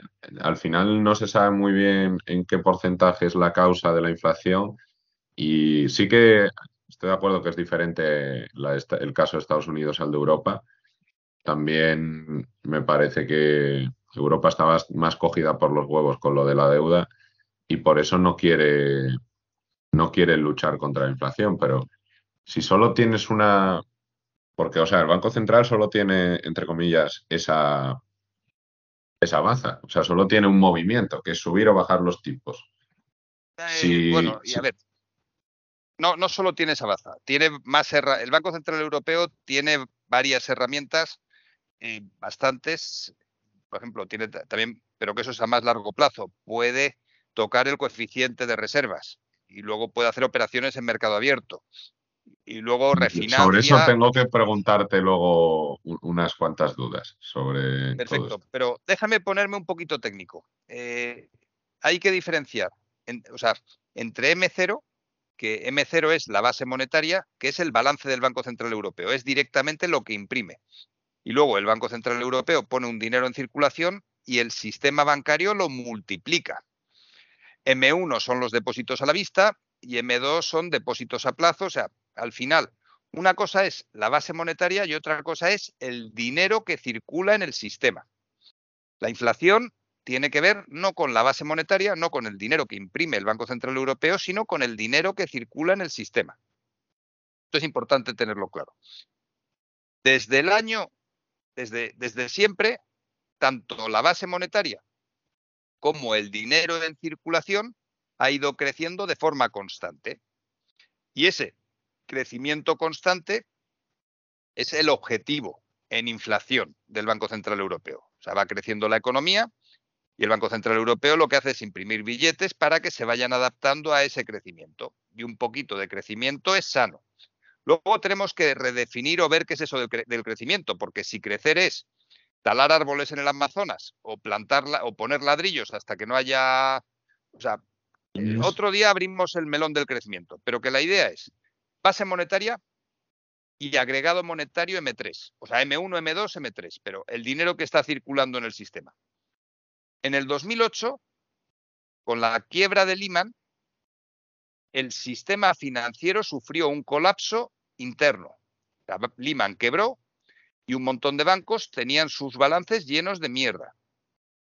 ¿Qué tuvo que hacer el Banco Central Europeo y la Reserva Federal? El Banco Central un poquito más tarde, la Reserva Federal primero. Para mantener el dinero en circulación estable, constante, lo que hizo fue, primero bajo tipos de interés, pero con la bajada de tipos de interés no fue suficiente. La economía entró en pánico y aun habiendo bajado tipos de interés, el dinero no circulaba a la velocidad a la que circulaba e inyectó dinero, o sea, multiplicó en el 2008 la base monetaria por dos. Desde el 2008 hemos multiplicado la base monetaria aproximadamente por siete, tanto en Europa como en la Reserva Federal. Nos hemos comportado de forma análoga. El estallido del 2008 de Lehman, la onda expansiva arrastró a Islandia al ratito. Y, eh, resumiendo una historia que es larga, llegó a Europa de manera directa, pero no hicimos eh, los movimientos que deberíamos de haber hecho, que es sostener a las economías del sur de Europa hasta el 2013. Acuérdate lo de las primas de riesgo, el rescate de Grecia y todo eso. Cuando Draghi en junio de 2012, el famoso discurso del whatever it takes, empieza a comprar deuda pública y entra en la misma senda sin explorar en la que ya estaba el Banco Central Europeo. O sea, a lo que me refiero es, desde entonces, los tipos de interés son cero, pero hay shocks que hacen que el dinero en circulación, que hacen que la economía entre en pánico. Y salto ya directamente al coronavirus porque en 2015 la Reserva Federal empezó con el tapering, empieza a retirar dinero, pero llega el coronavirus, nos quedamos parados, es otro shock, y resolvemos eso volviendo a multiplicar por dos la base monetaria.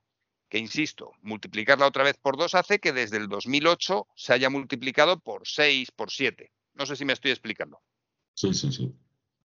Aquí, en el 2020, la Reserva Federal hace lo de lo que te he dicho, inyectar cheques directamente. Y si tú ves la evolución del dinero en circulación, sí que en Estados Unidos se ve como hay un salto.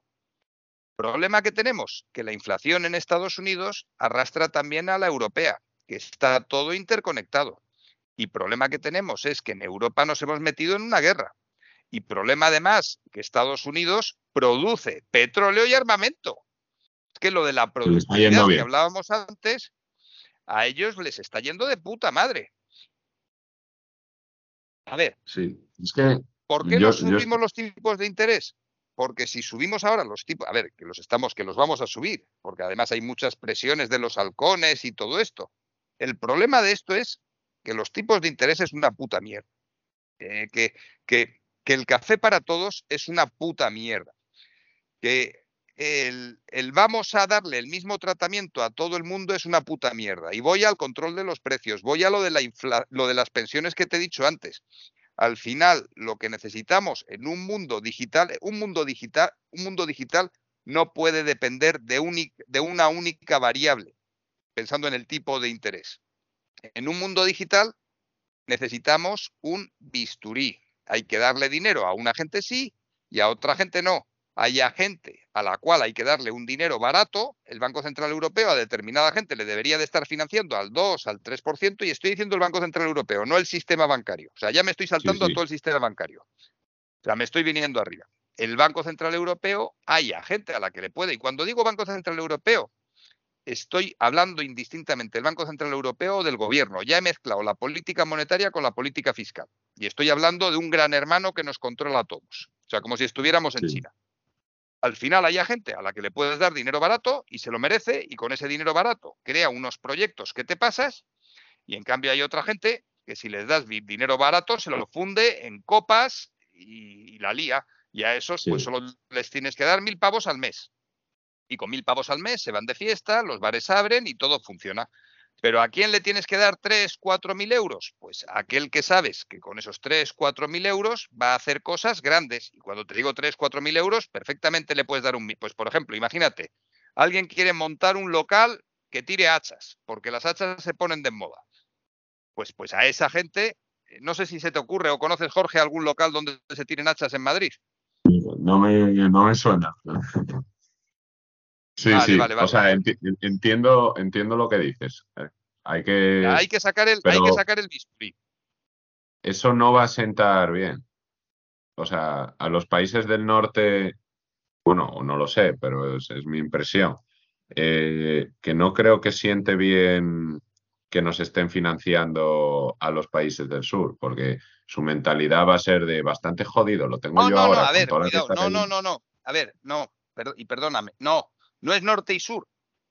Eh, en el norte hay gilipollas, en el sur hay gilipollas. Sí, eh, bueno, digo Holanda y Alemania, ¿cómo van a mirar a Italia y España? A ver, si es que es la misma, la, misma, el mismo quiste que tenemos en España con la derecha y la izquierda. O sea, al final nos tenemos que entender. Y además, yo creo que en el norte son bastante más razonables. Lo que nos van a hacer es palo y zanahoria. Hacer las reformas que sean, nos vamos a coger de los de los huevos y sobre eso, sobre esa base, vais a tener que hacer lo que digamos, pero no es un tema de norte y sur. O sea, porque al final en el Banco Central Europeo los técnicos españoles que hay eh, son buenos. O sea, me refiero que no, yo no he conocido a nadie en el mundo que me mire por encima del, eh, que me mire por encima del hombre, del hombro por ser español desde un punto de vista técnico. O sea, me refiero. Eh, yo creo que todos conocemos el país en el que vivimos, hay unos profesionales de puta madre, pero, igual que en Alemania. O sea, en Alemania también hay profesionales de puta madre. Yo lo que estoy diciendo es, la política monetaria hay que realizarla a un nivel mucho más cercano del ciudadano. E importante, esto de lo que estoy hablando, de la convergencia entre política monetaria y política fiscal, tiene nombre y apellidos. El nombre de la política monetaria digital se llama euro y el apellido es el euro digital. O sea, esto ya está, eh, bueno, en Europa llegará. El CBDC, ¿no? El CBDC. Central Bank, Central Bank Digital Currency. Y el nombre de la política fiscal en Internet, o sea, eh, en de esta política fiscal eh, digital es identidad digital. O sea, al final es cada individuo, su identidad no está ni en un servidor de Google como está ahora, ni tampoco está en el padrón de tu ayuntamiento. Tú cuando quieras hacer algún trámite, eres tú el que lo estás haciendo y no necesitas hablar, o sea, necesitas ir al ayuntamiento para que te verifiquen que los datos son correctos, pero los datos los tienes tú. Insisto, no los tiene Google, no los tiene Facebook. Esto es un camino en el que estamos yendo, ¿eh? ¿No crees que el, el sistema ya se puso, el sistema europeo se puso ya un poco mal de base? Porque si cada país tiene sus propias condiciones muy específicas, como tú estás diciendo, los tipos son comunes, la moneda es común, eh, hay ciertas cosas que ahora parece que están intentando llegar a cambiarlas, pero que las bases ya se han, se han sentado de una manera que, que, puede hacer que sea más frágil el sistema. ¿Cuál es el problema, Jorge, que tenemos en Europa? Que además es, evidente. Eh, ¿qué, diferencia Europa de Estados Unidos? ¿Qué diferencia Europa de China? Pues al final es el idioma. O sea, en Europa, o sea, Europa, Estados Unidos, a ver, que cada estado federal es un estado independiente, que Texas no es Nueva York, pero aún así tienen el mismo idioma. La bandera, Biden les representa a todos. Sí. el idioma es una variable fundamental. Yo no creo que Europa esté mal definida. Yo creo que para los mimbres que tenemos se han hecho las cosas bastante, bastante bien. Y cuando hablo de idioma, al final estoy hablando de cultura. Eh, a ver, eh, tú coges el teléfono, llamas a Estados Unidos y sabes a quién tienes que llamar. Llamas a Biden. En cambio, coges el teléfono y vas a llamar a Europa y a quién llamas. Pues, pues hasta hace un año lo tenía claro. Llamaba a Merkel. ahora, ahora estamos liados. Ahora, probablemente, si me dices, tengo que llamar a alguien en Europa, pues te diga Christine Lagarde, lo mismo. O si me apuras, Draghi. O a Macron. A ver, Macron, el problema. A ver, Macron, sí, Macron sí, pero, pero Macron es Francia.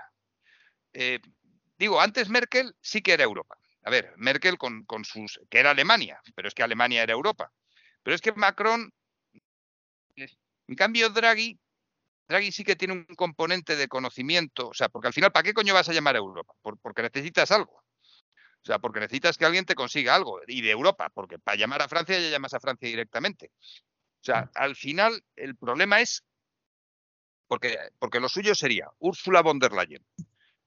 Pero, pero es que Úrsula o al bueno, has dicho has dicho Macron pensando en quién es ahora el presidente de la Unión Europea. Es Macron, ¿no? O, ya ha dejado de serlo. O es qué desastre. Esto debería creo que estaba Macron. Creo que estaba Macron. Esto es un dato, pero, date cuenta, no tengo ni idea ahora de quién es el presidente. Yo creo que era Macron, pero no estoy 100% seguro.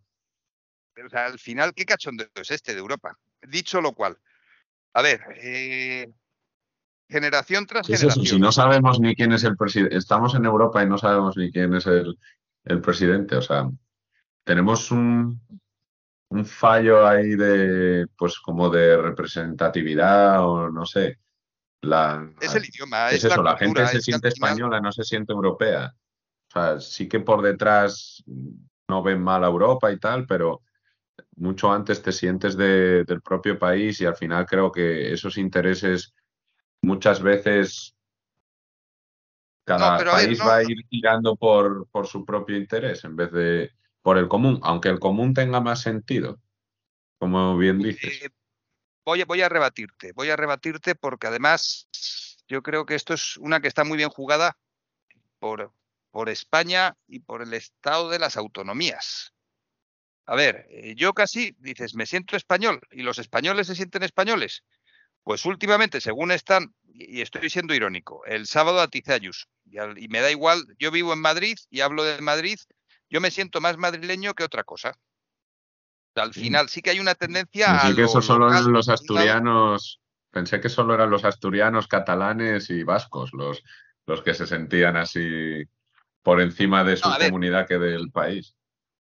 A ver, al final hay un punto descentralizador en todo esto. La tecnología tiene un componente descentralizador.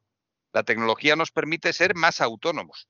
Y si queremos sacar el bisturí, el bisturí, ah, yo prefiero que me opere alguien que está al lado de mí que alguien que está en Frankfurt. O sea, si alguien me tiene que meter un tajo, pues prefiero que sea mi ayuntamiento, eh, si lo va a hacer con cariño, ¿eh?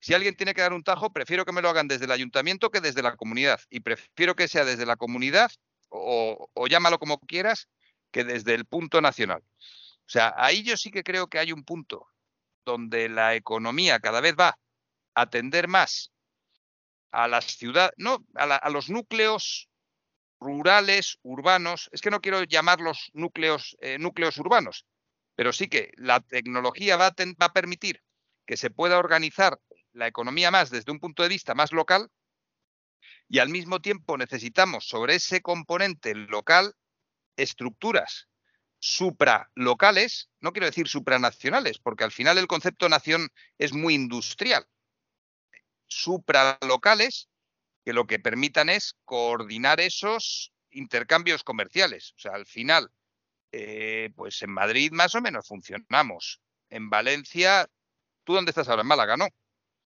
Sí. En Málaga más o menos se funciona. ¿Para qué necesitas al Estado? A ver, sí se necesita el Estado para determinadas políticas. Eh, y al final sí necesitas también a Europa para determinadas políticas. Y si me apuras, y esto es fundamental, y esto es uno de los grandes retrocesos que hemos dado con el tema del coronavirus, necesitamos a la ONU. Necesitamos a la ONU. ¿Y por qué? Por, joder, el tema de los objetivos. A, una ONU que funcione. Sí, en eso estoy de acuerdo. Pero no la veo yo funcionar. A ver, a ver. Si hay cinco países que pueden vetar lo que les salga a los cojones, eh, al final. Sí, que sí, pero a ver, lo de los derechos humanos, yo creo que fue un hito. Un hito maravilloso. O sea, además, la declaración de los derechos del hombre, primero la de Virginia y luego la de los derechos del hombre eh, con la Revolución Francesa.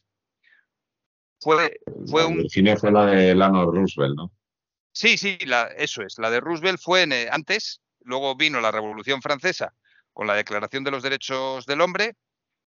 Y, o sea, a ver, a lo que voy es, por un lado, ¿por qué me he ido a la Revolución Francesa? Porque en la toma de la Bastilla le cortaron la cabeza a un señor, la pusieron en una picota, desde entonces se cortaron un pelo, Luis, no, pusieron la cabeza de un pollo en una picota, el jefe de la Bastilla. Luis XVI tuvo, a ver, se cortaron un pelo, pero Luis XVI estuvo haciendo el gilipollas. Eh, bueno, el gilipollas digo, eh, quería hablar con Austria, no sé qué, no sé cuántos. Al ratito, en cuanto se enteraron, pues la paciencia de quien fuera acabó colapsada, le cortaron también la cabeza de la primera a la segunda, no digo que la segunda sea la de Luis XVI, o sea, entre medias eh, llegó el señor Guillotín y dijo, esto de cortar cabezas vamos a hacer un poquito mejor, vamos a meter una mejora técnica Vamos a hacer dinero, vamos a hacer dinero. eso es, eh, patenta la guillotina, pero a lo que voy es que la Declaración de los Derechos del Hombre, 1700, pues creo que fue en el 89 o en el 90, no lo sé, supongo que en el 89. 1789 sucedió a la par con uno de los, o sea, con todas estas cabezas cortadas. Lo de los derechos humanos sucedió poquito después de lo de Hiroshima y Nagasaki, que hemos comentado al principio de esta charla. O sea, al final, eh, los y estoy hablando de la ONU, y tú me dices que hay cinco, poder, cinco países con poder eh, de veto, que además son los cinco países que tienen cabezas nucleares. O sea, al final, efectivamente, eh, cuanta más luz hay más te ciegas, eh, cuanto menos luz hay, más sombras, y joder, es muy difícil que haya un gran foco y no haya una gran sombra. O sea, resumiendo y volviendo, estoy en un plano de las ideas, y cuando estamos en un plano de las ideas hay que tener muchísimo cuidado, porque en el plano de las ideas, maravilloso, de repente te despistas y aparece gente acostándose con niños. Y estoy hablando eh, del, de, Epstein, no en, o sea, he hablado de Epstein, no quiero irme a ningún otro sitio. O sea, a lo que voy es, los derechos humanos, o sea, la Declaración de los Derechos de, Virginia fue un hito. Eleanor Roosevelt eh, vino después. No, Eleanor Roosevelt es la de la declaración, o sea, vino después. Sí, es la de los esa fue después de la Revolución O sea, eso fue la que decías después de Hiroshima y Nagasaki. La mujer de Roosevelt promovió todo eso. Esa es. Esa es. La, de Virginia es 1746 y hay algún masón dando vueltas por ahí. Pero en resumen, a lo que voy, la ONU fue un gran hito, la Declaración de los Derechos Humanos. Al final, cualquier persona que lo lea, pues yo creo que no duda de que eso está bien. Sobre eso, las constituciones han bebido. Sobre eso yo creo que se ha creado el Estado de Derecho que, que podremos criticarle todo lo que queramos pero es que podemos criticar. Es que eh, podemos estar hablando tú y yo aquí hoy. O sea, lo de las libertades, yo creo que, que ha demostrado funcionar mejor que otras muchas cosas antes. Luego, pasamos con el mundo digital a los objetivos del milenio.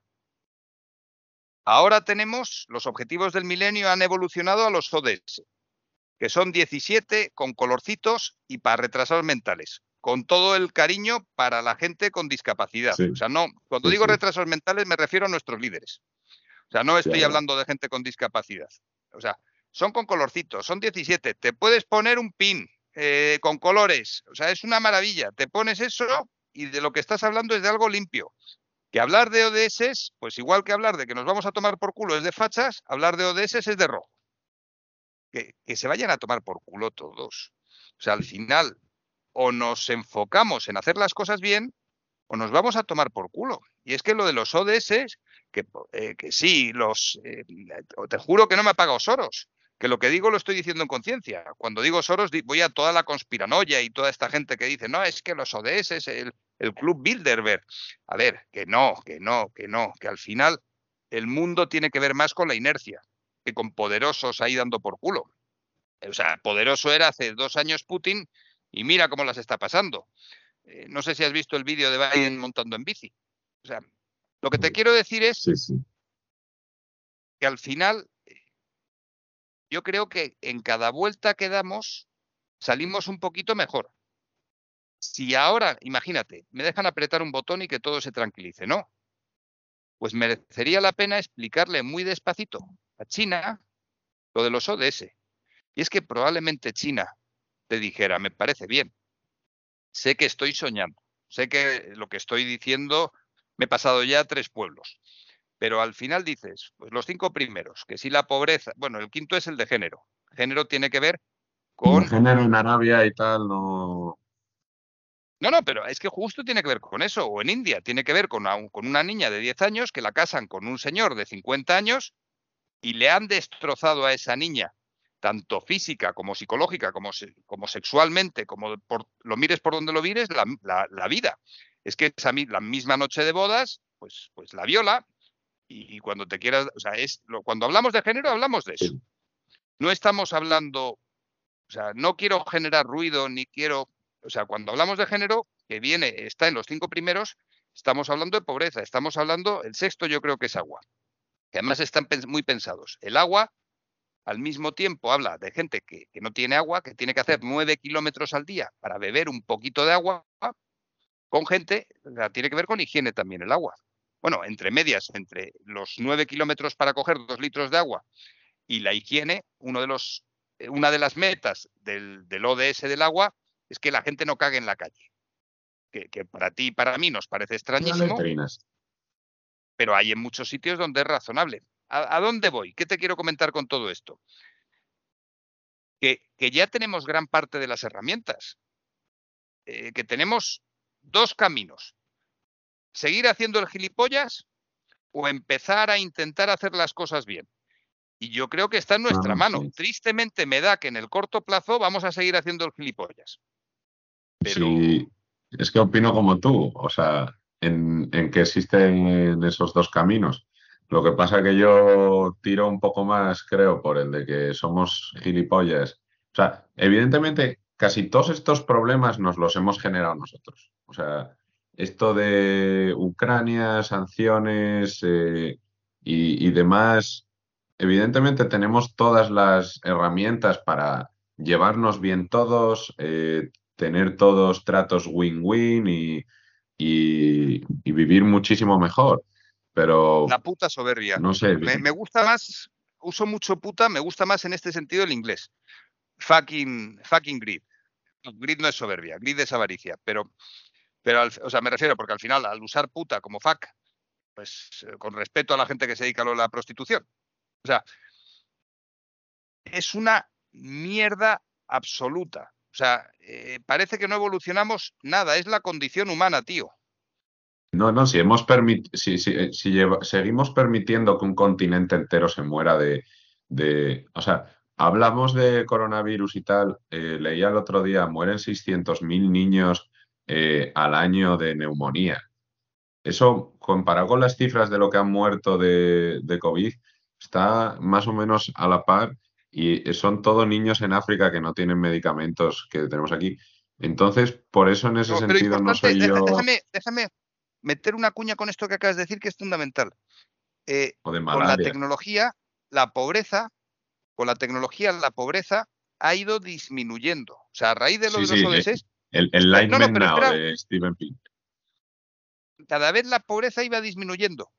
Y con la gilipollez, que no es una gilipollez, pero, pero sí es una gilipollez porque al final es una enfermedad del primer mundo. O sea, con, con lo del coronavirus, hemos dado un paso para atrás en la pobreza como no se había producido en años. O sea, al final volvemos a donde estabas de las sanciones. Es que estamos todos unidos. Es que si a Occidente le va bien, a los países en vías de desarrollo, gracias a la tecnología, también les va un poquito mejor. Dicho lo cual, ver, una cura de humildad histórica a Europa, lo mismo tampoco le viene mal. También le podrían, nos quedan cinco minutos, pone por ahí. No, pero esto da igual. Es el tiempo. Ah, Puse dos horas de reunión, pero puede haber más. Llevamos dos horas. no, si, si, estamos generando, con esto de las putas sanciones, estamos generando una hambruna del carajo en Oriente y en África y nos suda la, nos suda la polla. O sea, siguen, siguen, siguen poniendo las sanciones. Es como, vamos a ver, eh, ¿no ves que no está valiendo para nada, que va a haber efectos de segundo, tercer, cuarto, quinto orden, que no tienes ni puta idea de lo que va a pasar por ahí? Eh, negocia con Rusia, intenta, pues no, o sea, y, no, no me querría ser optimista, pero casi todo me señala en otra dirección. Y, y, me gusta que tú seas mucho más optimista. A ver si así se me No sé si lo soy, ¿eh? A ver, no, no sé si lo soy, ¿eh? A ver, estamos razonando, estamos razonando. Es nuestra obligación no ser optimista. O sea, ser optimista. A ver, el componente actitudinal es fundamental. O sea, el componente actitudinal es fundamental. ¿Por qué? Porque al final trabajan los ordenadores.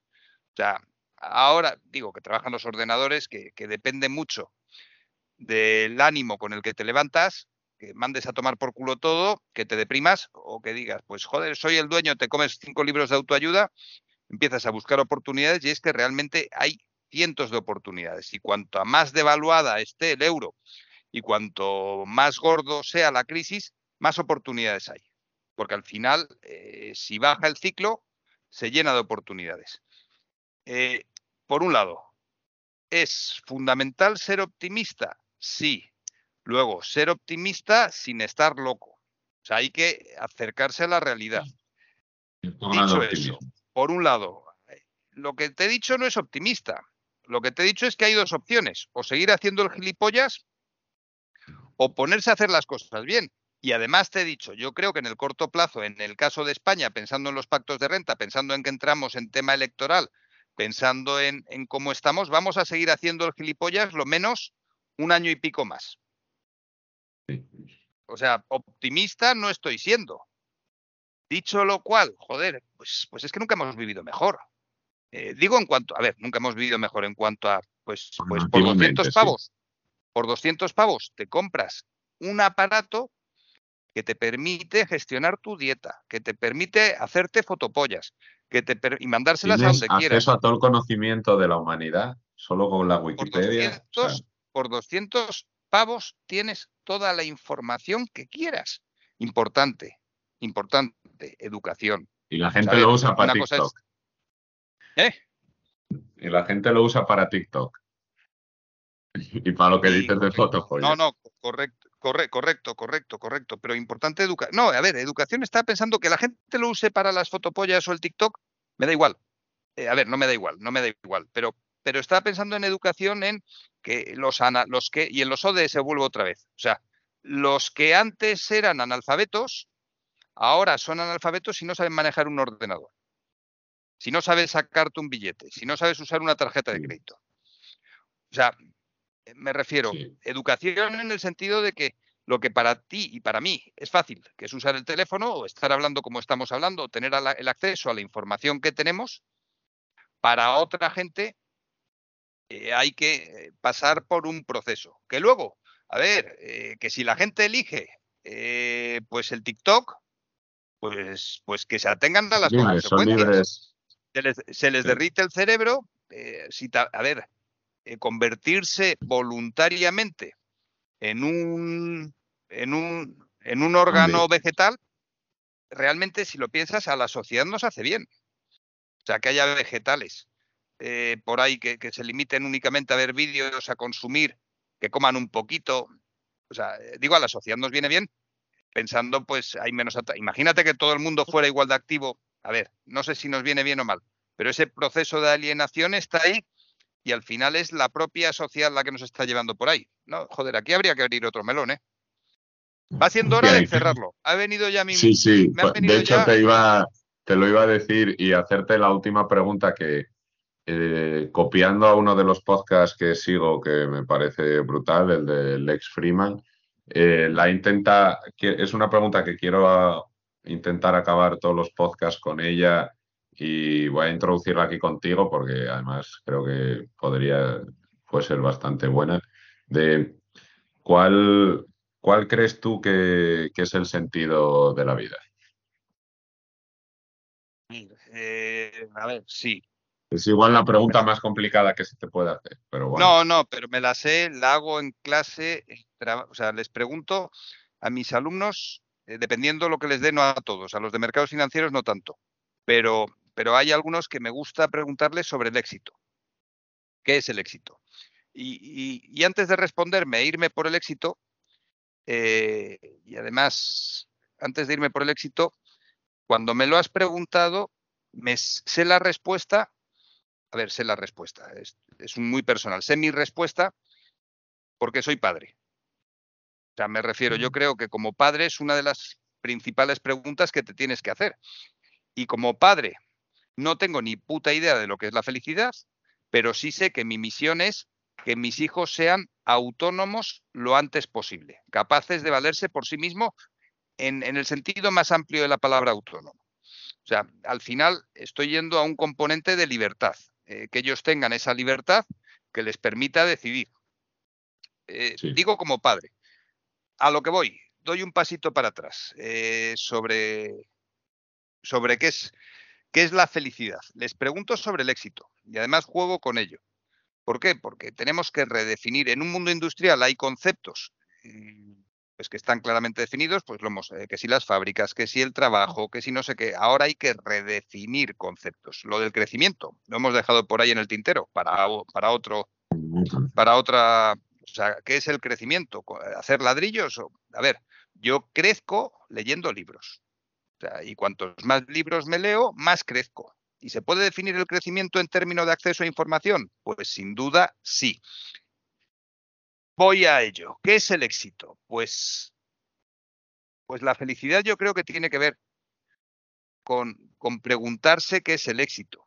Y si alguien, y la definición del éxito encaja mucho con la felicidad, me refiero. Yo creo que hay mucha gente para la cual el éxito es, son eh, yates y coca.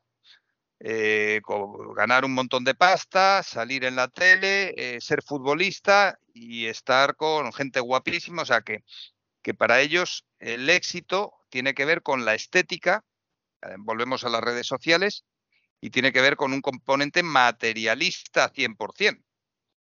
Sí. yo ahí creo, bueno, que cada uno haga lo que le dé la gana, pero, pero yo creo que eso te da un componente de, de vacío. Para mí, y, te lo digo completamente en serio, para mí la felicidad es este ratito que hemos pasado, estas dos horas, construyendo. De verdad, ¿eh? ¿Y qué es el éxito? Pues el éxito tiene que ver con crecer, tiene que ver con, poder responderte a esta pregunta pensando en mis hijos. Si seguimos por aquí puede que hasta me emocione. ¿Por qué? Porque al final dices, joder, ¿qué es importante? ¿Qué es la felicidad? Pues, pues, pues no tengo ni puta idea pero sí que cada vez me siento más feliz.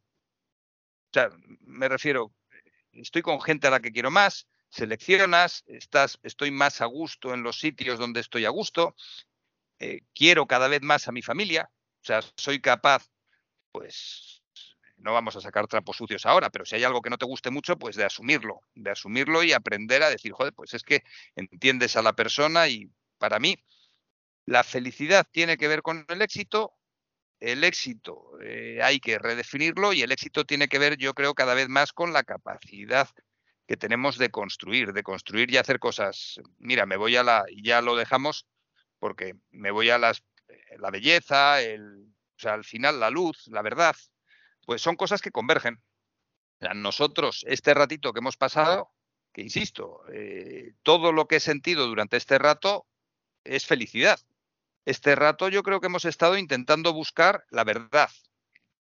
Pues mira, si pues mira, no estoy de acuerdo con eso que has dicho. Mira, en esto pienso diferente. O sea, hemos estado luchando por buscar esa verdad. Yo creo que en esa búsqueda de la verdad, yo personalmente al menos me siento absolutamente feliz también. Y eso tiene que ver con leer, tiene que ver con, con hablar, con estar vivo, en definitiva. Joder, qué pregunta, cabrón. Sí, sí, es que es difícil, es, es difícil de meterla y pues yo creo, a ver, creo que no hay mejor forma casi de acabar un podcast que con esto. Espero no volver a ponerte en esta, en esta diatriba, pero me siento muy emocionado y también, también opino como tú. ¿eh? Yo estas dos horas también he sido muy, muy feliz porque, aparte porque me caes de puta madre, porque contigo aprendo muchísimo y, y yo en ese sentido también soy una persona que, que me, me siento muy realizado aprendiendo todo lo que puedo todos los días, vaya. Me estoy empezando a acordar, ¿tú has visto Pulp Fiction? Sí. Empecemos a chuparnos las pollas todavía. sí, sí. Pues vamos a, voy a dejar ya de grabar aquí y muchísimas gracias, Luis, por, por todo. Un placer absoluto, muchas veces.